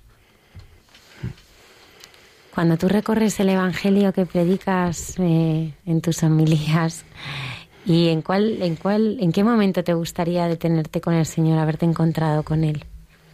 Así, a evangelios hay muchos que me gustan. Me gusta mucho Betania. Un amigo mío que ha hecho un libro, el Padre Carlos, siempre habla de Betania. Betania es el lugar de descanso con Cristo, es un lugar especial. A mí me gusta descansar con Dios. Y luego también un evangelio que me gusta mucho en la parroquia. Tenemos un cuadro al fondo que ahora hemos iluminado y se ve bien claro. La Samaritana. A mí es un, es un momento del Evangelio que me encanta, porque es como la sed de Dios, el deseo, el anhelo que tiene el corazón de Dios y como ese corazón, ese anhelo, ese deseo de Dios, esa sed de Dios solamente las hacia Él, no las hacia el agua ni las cosas. Entonces a mí la Samaritana es un Evangelio que me suscita mm, paz, me suscita interrogantes, es decir, ¿por qué voy buscando por ahí cuando lo tengo aquí tan cerca? Dentro de mí, cuando tengo aquí a Dios, que es el que me llena. Entonces, a mí la Samaritana es un evangelio que reconozco que me, que me, me gusta mucho. Es un evangelio que me, me encanta predicar de él, me encanta rezarlo y me encanta meditarlo. Es un evangelio que me, que me quedaría con ese, si tuviera que elegir uno. Pero vamos, Betania también, cuando Cristo va a Betania también me gusta. Y Gesemaní, que tuve una experiencia en ejercicios hace unos años en el seminario muy potente y Gesemaní también es un lugar especial para mí, porque es como si hubiera estado ahí, aunque no he estado nunca, pero lo sentí muy cerca y Gesemaní es un lugar también muy especial. Mm, trayéndonos un momento al principio de la entrevista, ese encuentro con San Juan Pablo II, ¿no? Donde él pues dice no tengáis miedo y, bueno, pues tú sentiste muy fuerte que era el momento de entregar la, la vida a Cristo, ¿no? Para realmente escuchar la voz del Señor, se necesita crear un espacio de silencio interior. O sea, ¿cómo podemos darle al Señor la oportunidad de, de, encontrar? O sea, yo creo que ese momento es un momento muy importante para ti que cambia todo, ¿no? A veces parece increíble, ¿no? De una emoción interior, de repente cambia la vida a una persona de manera tan radical que entregas la propia vida, ¿no? Entonces, ¿cómo podemos darle ese espacio al Señor para que, en tu caso, ¿no? Te, te entregue esa vocación o en este mundo que tenemos de, tantísimo ruido y que vivimos tan poco en silencio o quizá muchas veces pues damos eh, la espalda al Señor, ¿no? Él trata de llamar a nuestra puerta y ni siquiera nos damos cuenta. Nosotros estamos 14 manzanas más arriba, ¿no? A ver, yo creo, yo creo que Dios, eh, eh, el momento perfecto no siempre existe. O sea, yo creo que ves a Mateo dices, Mateo el publicano está contando monedas, estaba ahí con su dinero, a ver si tengo más dinero y de repente aparece Dios. Dices, es el momento menos perfecto, lo más material, lo menos puro, lo menos santo, y ahí aparece Dios y deslumbra. Yo creo que Dios aparece y te, y te vence. Yo creo que Dios aparece y te, y te, te suscita, te seduce, te aparece y no puedes decir que no. Es tan claro y tan evidente que, que es, lo hace Él, Él te llama y te lo dice.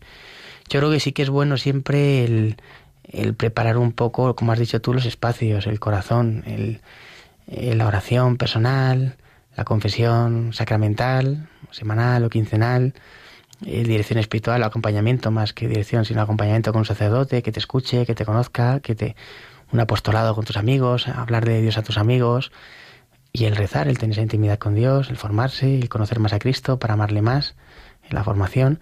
Pero yo creo que luego al final es, como os he dicho antes, yo creo que es que es que a veces el momento ideal, el momento perfecto no siempre aparece de golpe o no siempre sucede, sino que a veces Dios aparece y te derrumba del caballo, como San Pablo, y Dios te, te sorprende y no puedes decir que no, y, es evidente y, y, Dios vence sobre muchas pasiones o sentimientos o emociones, y yo creo que eso es muy importante, porque yo creo que, que muchas veces hay una primacía de la es una primacía de Dios, es una llamada de Dios tan clara que lo hace Él, no. Entonces uno puede poner lo sabe mejor, bueno, lo sabrá mejor Javier, que ha sido formado en el seminario que yo.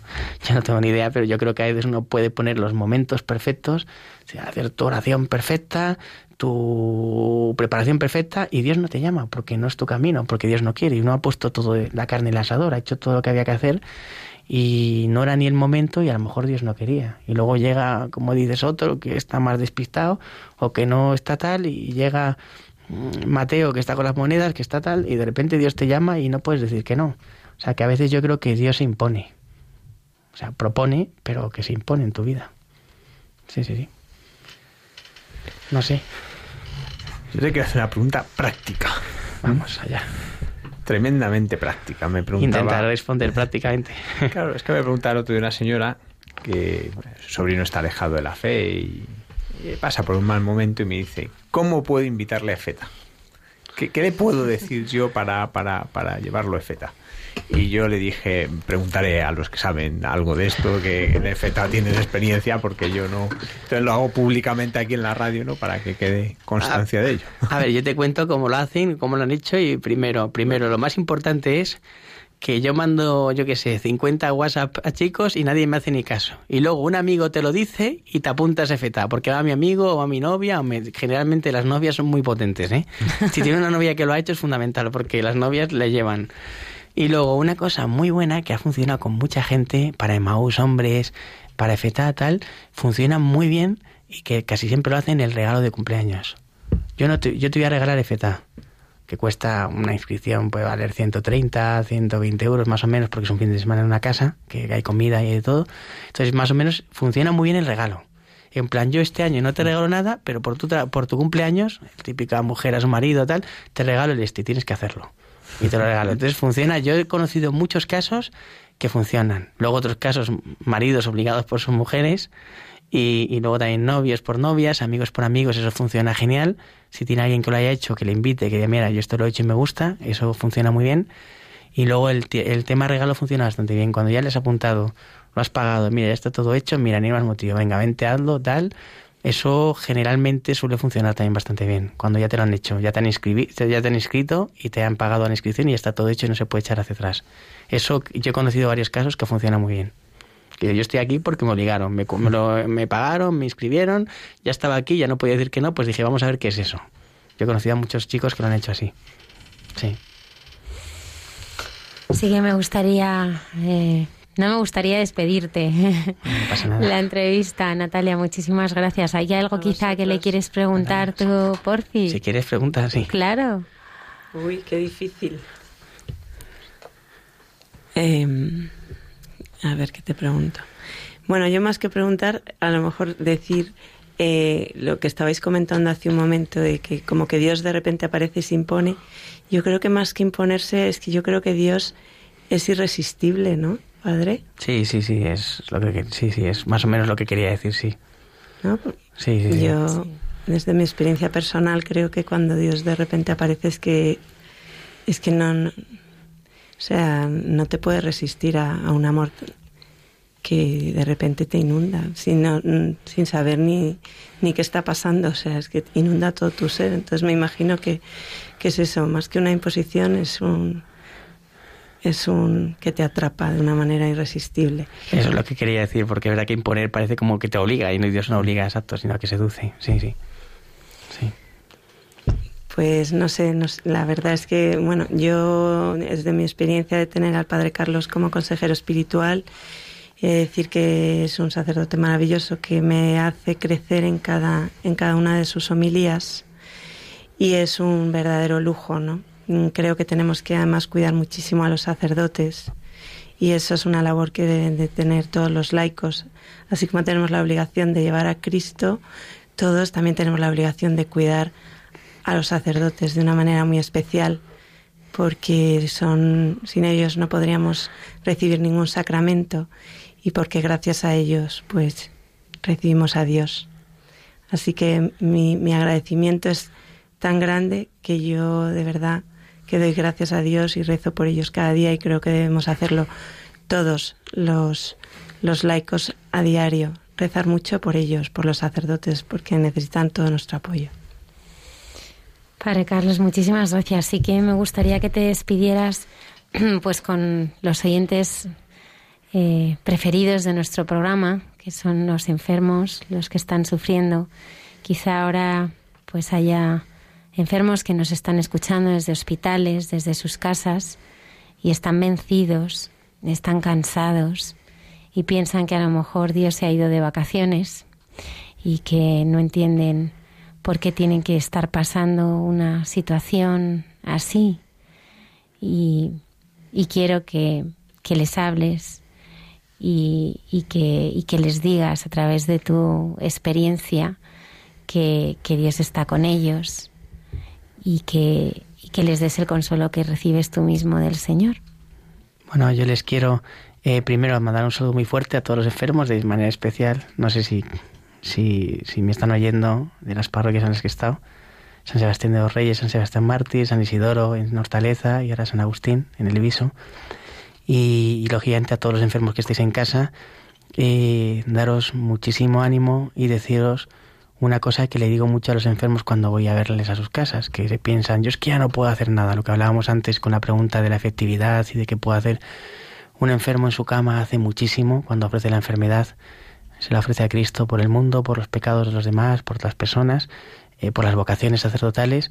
Un enfermo en su casa hace muchísimo, tenéis mucho que ofrecer, muchísimo que hacer, eh, nos salváis.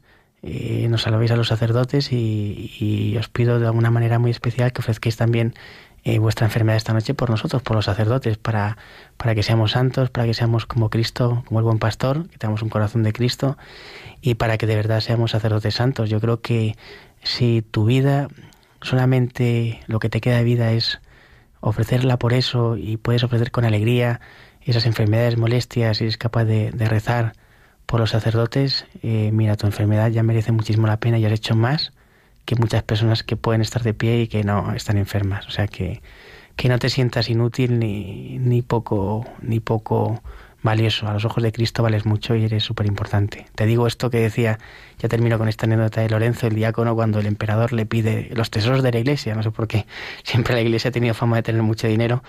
¿cuáles son los tesoros? Y, San Lorenzo pues reúne a los, a los más pobres de Roma y este es el tesoro de la iglesia yo te diría que uno de los tesoros de la Iglesia sois vosotros, los enfermos, y que, y que de alguna manera vosotros sostenéis la Iglesia con vuestro sufrimiento y con Cristo en la cruz. Entonces, pues muchas gracias por, por lo que hacéis por nosotros, porque estamos más sanos. Gracias. Yo quería decir que, que al final, cuando más acompañados estamos del Señor es cuando estamos solos. Entonces, en, eh, en la enfermedad creo que, que, eso es un lujo, ¿no? Poder eh, pues disfrutar tanto tiempo ¿no? de, esa compañía y al mismo tiempo creo que es cuando más cerca se está del Señor, eh, cuando, cuando más cerca estamos de, la, de la cruz, ¿no? Entonces, pues agarrarse ahí fuerte de la mano al Señor y ya está, y para adelante. Natalia, Padre Carlos, muchísimas gracias. Hemos disfrutado muchísimo esta noche con vosotros. Gracias por habernos acompañado. Una y treinta y un minutos de la madrugada. Continuamos aquí en el programa de Mucha Gente Buena. Ahora que hablábamos eh, de eh, la Madre Teresa de Calcuta, Dios no te pide éxito sino fidelidad. Sí que me gustaría recordar a nuestros oyentes que tendremos la exposición oficial de Madre Teresa de Calcuta el 28 y 29 de septiembre en el Cerro para disfrutar eh, de su vida, de su espiritualidad y hacer un recorrido por el lugar donde dormía, eh, las cartas con las que rezaba, los libros que tocaba y, tener muy presente a esta mujer que acercó eh, el Jesús de los pobres a quienes más eh, lo necesitaban. When your legs don't work like they used to before. And I can't sweep you off of your feet. Will your mouth still remember the taste of my love? Will your eyes still smile from your cheeks? Darling, I will be loving you till we're 70. And baby, my heart could still fall as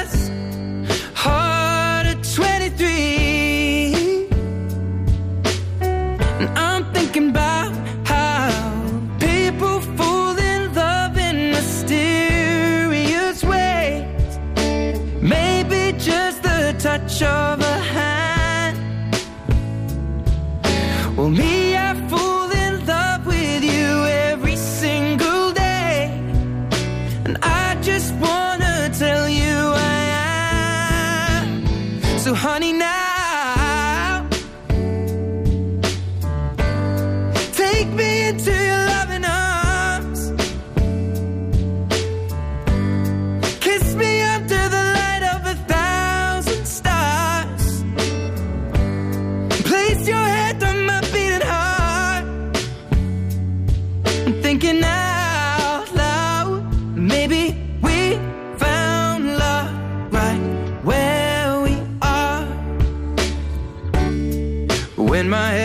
Gone and my memory fades. And the crowds don't remember my name. When my hands don't play the strings the same way. Mm, I know you will still love me the same. Cause honey, your soul could never grow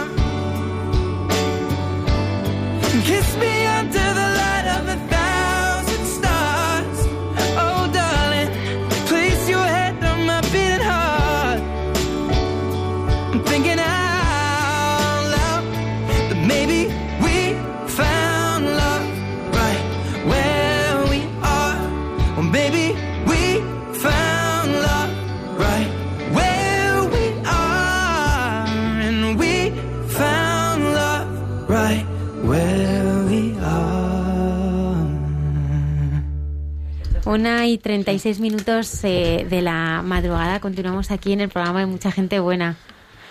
Pues Antonio se nos ha emocionado al escuchar al padre Carlos. Se nos ha, se nos ha emocionado. Con razón, es que es muy emocionante escuchar hablar así de lo que es la enfermedad de alguien que lo vive. No sé si nuestros oyentes saben que son los retiros, eh, bueno, y el proyecto Amor Conyugal, porque lo vamos a tener en el Congreso también. Y lo voy a decir porque la, nuestra siguiente invitada está justo este fin de semana haciendo el retiro de, de, Amor Conyugal.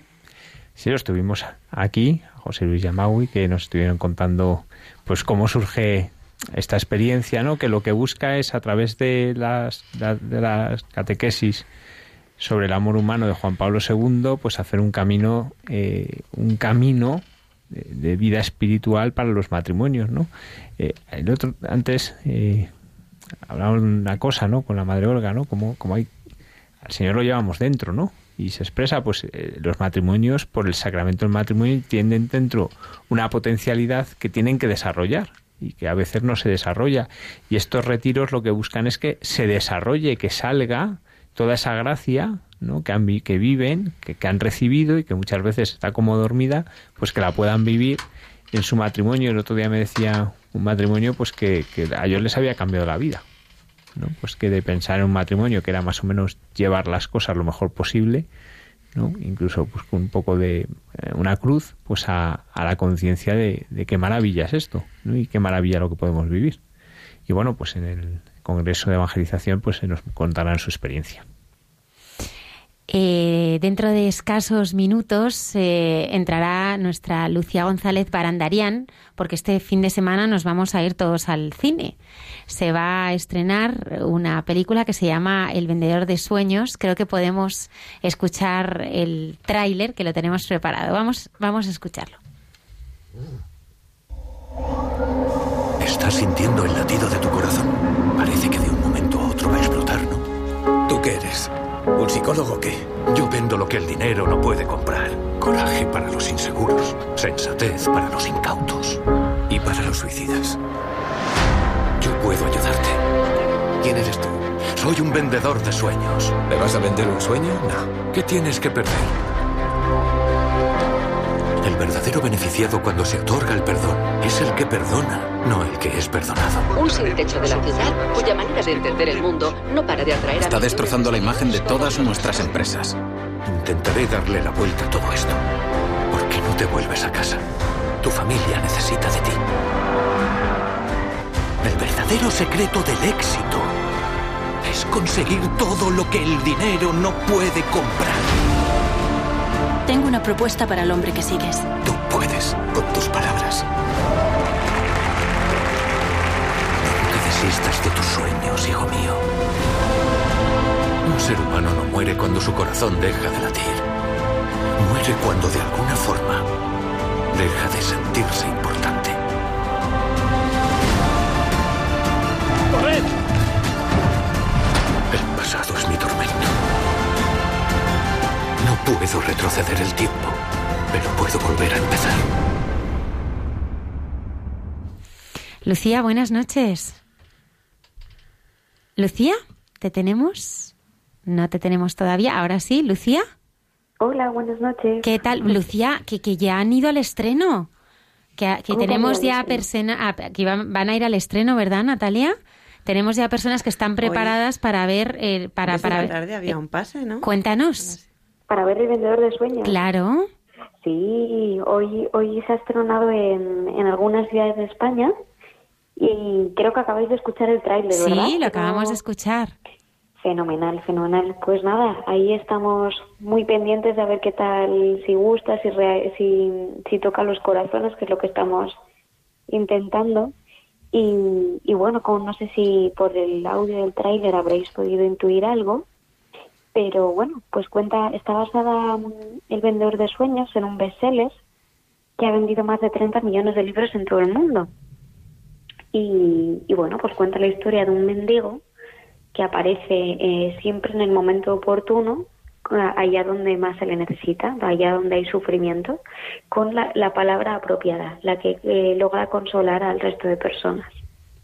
Entonces este mendigo, eh, bueno, pues acaba por convertirse en alguien viral, porque nadie comprende cómo una persona que vive en la calle puede ser tan sabio y conocer tan bien el, el espíritu y el, y el alma del hombre, ¿no? Así que ese es el enigma. Cuando a él le preguntan quién es, él contesta que soy el vendedor de sueños. Así que no tendremos que descubrirlo en la peli, quién es el vendedor de sueños. Es una película que, que está dentro de Bosco Films. Me gustaría que recordaras a los oyentes qué es Bosco Films. Pues Bosco Films es una empresa distribuidora eh, que se dedica a traer a España y, y, acabamos de empezar también a estrenar en otros países de América Latina películas que tengan trasfondo y valores cristianos. Eh, busca pues hacer un hueco dentro de la cartelera de pues que no todos son efectos especiales o eh, películas que, que nos hablan de superhéroes, ¿no? sino que también pensamos y, y, vemos que a la gente le interesa conocer películas y ver historias pues que te, que te hagan crecer por dentro también. El lema que tenemos, eh, Bosco, significa eh, bosque en italiano, de ahí el nombre, y, y lo que queremos es eh, bueno, pues que las películas que nosotros traigamos no sean, sean precisamente como un bosque, que echen raíces ¿no? en las personas que, que la vean. Y, y, bueno, pues para nosotros una película, que es el lema de, la empresa, eh, no dura 90 minutos o 100 minutos, sino lo que permanece en tu memoria y en tu corazón. Así que esa es la razón de ser de Bosco y esperamos pues que, que así sea, que realmente sea así, no se quede en un deseo, sino en una realidad. Lucía, hoy que cada vez da, más pereza ir al cine, ¿no? Porque ahora pues ya tienes eh, todos estos proveedores, ¿no? Que puedes ver películas en cualquier sitio, en el momento que quieres, del género que quieres. ¿Qué aporta ir a una sala de cine ver a ver una película como esta? ¿Qué, es lo que hace que sea diferente en el cine a verlo en una tablet o, en la pantalla de televisión? Pues mira, eh, eres Javier, ¿verdad? Sí, perdona. Hola Javier. Eh, pues mira, yo creo que el, cine tiene un, un enorme poder. Eh, yo de hecho, por ejemplo, antes de escoger las películas las veo en, mi pantalla del ordenador, no las veo en la pantalla de, de, de la sala de cine. Eso ya es cuando ya me he decidido, ¿no? Y, puedo decir que cambia totalmente la percepción de, de, lo que escuchas, de lo que ves. Pero más allá de eso, eh, no sabemos los espectadores el poder que tenemos. Porque cuando un espectador compra una entrada de cine, pasa lo mismo también en el resto de plataformas, ¿no? Pero es verdad que en España, pues eh, otras empresas donde tú puedes alquilar o que tienes una suscripción o lo que sea a través de Internet, eh, de momento no se lanzan a poner este tipo de películas. Entonces el cine es la única plataforma y el único mm, eh, modo que tenemos de expresar qué tipo de películas nosotros queremos ver. Y, y con cada entrada lo que nosotros estamos haciendo es como votar, básicamente, ¿no? Oye, pues eh, han entrado 40 espectadoras a ver esta película, significa que cuando en la sala de al lado han entrado 20, significa que hay interés en que estas películas se vean. Y, al, y es como un voto, ¿no? O sea, eh, nosotros votamos qué es lo que queremos ver y, el espectador es el que decide cuáles van a ser las tendencias de las siguientes cosas que se van a producir. Entonces, si nosotros vemos en plataformas o en salas de cine historias sobre narcotraficantes, eh, las siguientes películas es una historia sobre narcotraficantes. Si lo que nosotros hacemos a la hora de ir a la sala de cine es ver una película que tenga valores cristianos, lo que estamos es lanzando señales eh, a los productores, aquellos que se van a lanzar a hacer las películas, de quien queremos ver este tipo de historias. Que a lo mejor eh, vemos más este tipo de películas nosotros, ¿no? En conciencia, que una película que hable sobre un sacerdote pedrasta, pues oye, estamos ahí cambiando el ritmo de y las tendencias de hacia dónde va, a ir la cultura, ¿no? Estamos nosotros diciendo qué es lo que queremos que se haga, qué es lo que queremos que vean nuestros hijos o nuestros nietos.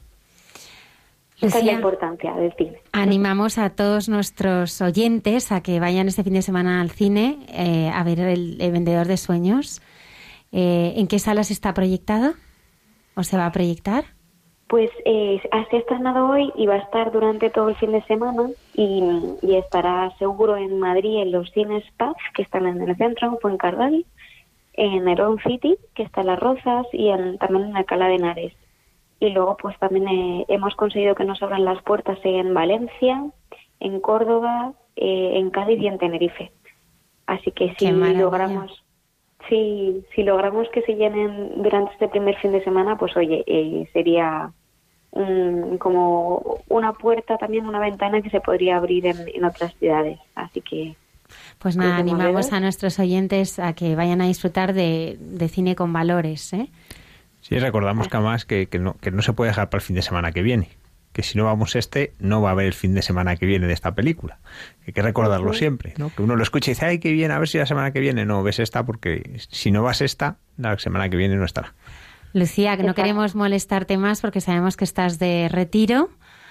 Eh, así que muchísimas gracias por habernos traído esta, esta super película y propuesta eh, privilegiada para, para este fin de semana. Muchas gracias, Lucía. Muchas gracias a vosotros. Buenas noches. Buenas noches. Una y 48 minutos de la madrugada. El padre Carlos nos decía que, claro, él podía hablarnos de Vengadores y de algunas grandes estrenas. cinéfilo. Yo soy cine Ellos lo saben que las homilías siempre saco alguna película y le saco. Este miércoles vi con una familia en su casa y en Paseo de la Habana y Mary Poppins. Y tengo una frase para ¿Ah, este domingo, sí, del final de la, de la nueva Mary Poppins, del final, hay una frase muy buena. ¿Cuál es? Bueno, eh, eh, ella dice cuando ya se va a ir, dice, los mayores siempre se olvidan de todo. Y es verdad que a veces la gente cuando se hace mayor se olvida de soñar. Es una frase muy del Papa Francisco, soñar, imaginar, que es el lema del Colegio de Maravillas este año, imagina, es imaginar, soñar. Y es verdad que a veces cuando uno se hace mayor ya se, se olvida de las cosas que ha soñado cuando es niño y se, y se pierde mucho de la realidad.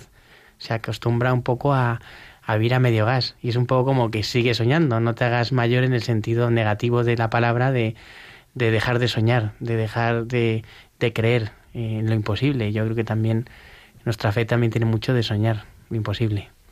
No sé, por ahí siempre hablo de pelis, lo sabe Natalia en las homilías. Sí, nos pone buenos ejemplos. Vamos a compartir, creo que nos da tiempo, eh, sí, entre tú y yo, la hermana Carmen Pérez y su reflexión de todos los viernes. Vamos a escucharla.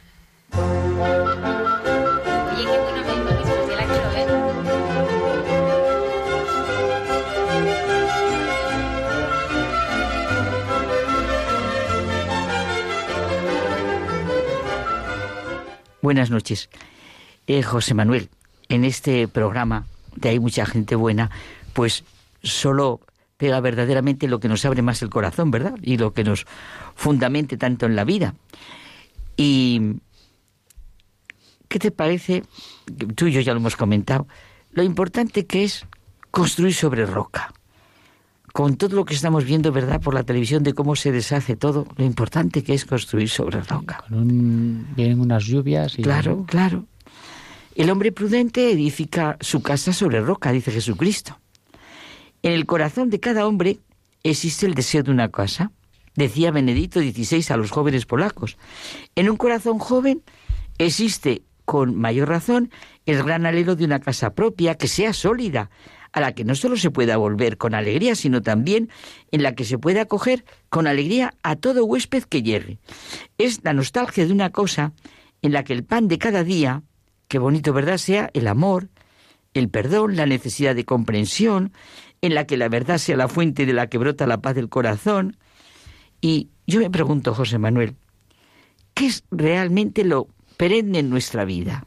¿Qué es lo que da consistencia a nuestra vida? Pues fíjate, Carmen, yo creo que solo la esperanza en la promesa de esa vida eterna sostiene la vida realmente.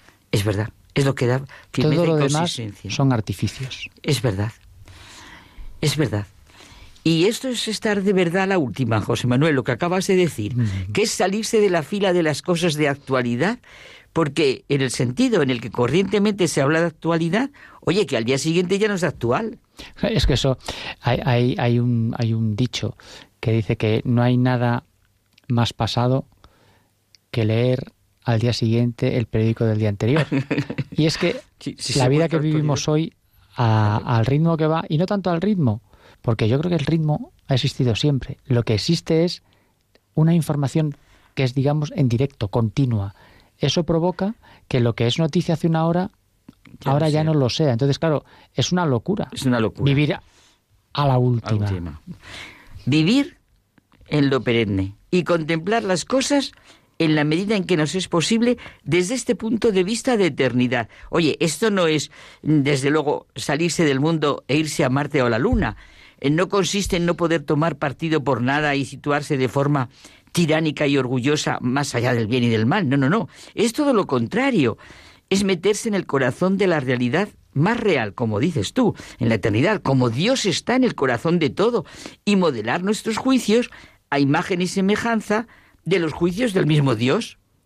¿Que esto es una pretensión? José Manuel, ¿es una utopía o una fantasía? Bueno, Carmen, yo creo que mm, no podemos decir que sea una utopía. Lo que pasa es que lo que requiere es una valentía. Exacto. Oh, está muy bien dicho. Una valentía. Porque, oye, estamos en la era cristiana. Mm. Aunque en la actualidad no sé, bueno, pues esas actualidades que pasan, no sé si Lo estamos, eso es como decir, estamos entrando en el otoño. Oye, a alguna gente no le gustará, pero, estamos, entrando en el otoño. Y a eso vino Jesucristo, a ser nuestro camino, nuestra verdad y nuestra vida.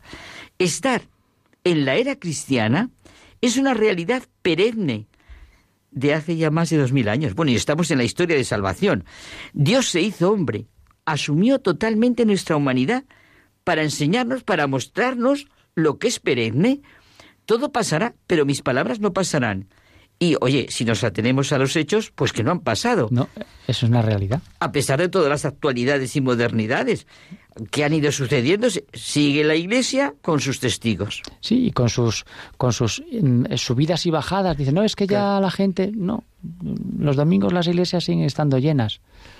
Eh, la gente sigue teniendo esa ese, ese anhelo de eternidad. Anhelo y necesidad de... Porque lo que realmente la gente busca, quiere, es cuando alguien se casa quiere un matrimonio para toda la vida, un amigo para toda la vida, un amor para incluso toda la un trabajo que, que, no le falte nunca trabajo, aunque cambie de, de sitio, pero lo que quiere es esa estabilidad, esa y, es que el hombre tiene esa esa esa llamada, esa llamada a la eternidad y, y, realmente eso no, nos, nos configura como personas y, no, y nos lleva precisamente a que la felicidad la encontramos en lo permanente. Lo permanente, lo que es perenne. Claro, construir sobre roca es construir sobre Cristo y con Cristo. Jesús dice, todo el que oiga estas palabras mías y las ponga en práctica será como el hombre prudente que construyó su casa sobre roca. Pero fíjate que ahí podemos tener la tentación de decir, ¿y qué es lo que nos dice Jesús? Dice, jo, me tengo que leer los cuatro evangelios a ver palabra por palabra para construir sobre roca. Hombre, yo creo que es más sencillo, ¿no? Amar a Dios y al prójimo. Claro que sí. Hay que construir sobre cimientos sólidos. La vida humana no es como una fiebre vagabunda. El término de todo ello sería la desesperación. Es perenne que vivir es caminar hacia un encuentro último con Dios, en un mundo en el que todos los pasos tienen un sentido. Oye, no sé si has oído ese libro de la puerta de la esperanza. lo leí fue un auténtico testimonio, ¿verdad? de, Vallejo Nájera, pero bueno, por no entretenernos, era una maravilla lo que fue este hombre. Y desde el primer momento supo que su enfermedad era mortal y que le quedaban pocos meses de vida. Él mismo lo explicó en el último programa de televisión española. El sentido de su vida, de su fe católica y de su convencimiento de que la muerte es una puerta que se abre a la esperanza. Tuvo tal repercusión esa entrevista que es cuando decide escribir este libro, La Puerta de la Esperanza, donde se narran diversos aspectos de, de la vida y del tiempo que le tocó vivir. Sí, José Manuel, ¿verdad que este testimonio es algo perenne? Claro. Es impresionante. Las cosas perennes son esperanza para el futuro. Pero, ¿verdad, José Manuel? Yo en cada momento veo que son una exigencia para el presente las cosas perentes es lo que me está exigiendo. Hombre, la actitud diaria ante el trabajo, ante la familia, ante los amigos, ante el poder, ante el dinero, ante todo. Todo lo contrario está hecha de... No, tiene sentido. Claro, es que lo perenne, lo que al final te hace, al configurarte, te obliga. Y de ahí que te decía yo la valentía, porque claro, hay que atreverse simplemente a tener criterio. Fíjate que yo ya no te digo otra cosa, a tener criterio. Y cuando uno tiene criterio, es capaz de mm, ser feliz incluso en la adversidad, porque no necesita la aprobación de los demás. Fíjate, la actitud diaria, en esta actitud que venimos diciendo tú y yo, que acabó José Manuel, está hecha de fidelidad del hombre creyente en Cristo, que redimió toda nuestra humanidad. Quizá podíamos pensar en qué realidades concretas pensamos al sentir nuestra humanidad. ¿Qué cosas perennes son para nosotros? Pues, pues dejamos que buenas noches. Con su almohada. Nos quedan solamente ya segundos para despedir el programa. Muchas gracias, Padre Carlos. Eh, muchas gracias por invitarme a vosotras. Gracias a todos y por lo que hacéis aquí, por todos los oyentes de Radio María, que les seguro que les anima mucho. Gracias eh, por vuestra voz. Mañana tienes un día tranquilo. Pues no sé cuándo es el día complicado. Yo tengo un bautizo por la mañana y una boda por la tarde. Pues los complicados debe ser. es suave, sí, es suave. Bueno. Tenía una toma de posesión de un amigo que no me da tiempo a llegar, pero bueno, rezaré por él. O sea que bueno. Rezaremos también todos nosotros por ti. Sé que muchos oyentes que te han estado escuchando esta noche, eh, pues les has llegado muy dentro y, aunque tú no lo sepas, estarán rezando todos los días por ti. gracias a todos. Natalia. Un placer, como siempre. Eres un regalo, ya lo sabes. Vosotros un un regalo. Muchísimas gracias, don Javier. Muchas gracias. Y Antonio Escribano, buenas noches. Buenas noches, gracias. No me, puedo, no me puedo despedir sin animar a nuestros siguientes corazón de cristo.org barra congreso. Por favor, animaros, animaros porque va a ser una experiencia inolvidable. Estaremos en directo el próximo viernes aquí en el programa de Mucha Gente Buena con Juan Manuel Cotelo, que nos hablará del perdón de un nuevo libro que va a estrenar y de muchas otras cosas. Gracias por estar ahí.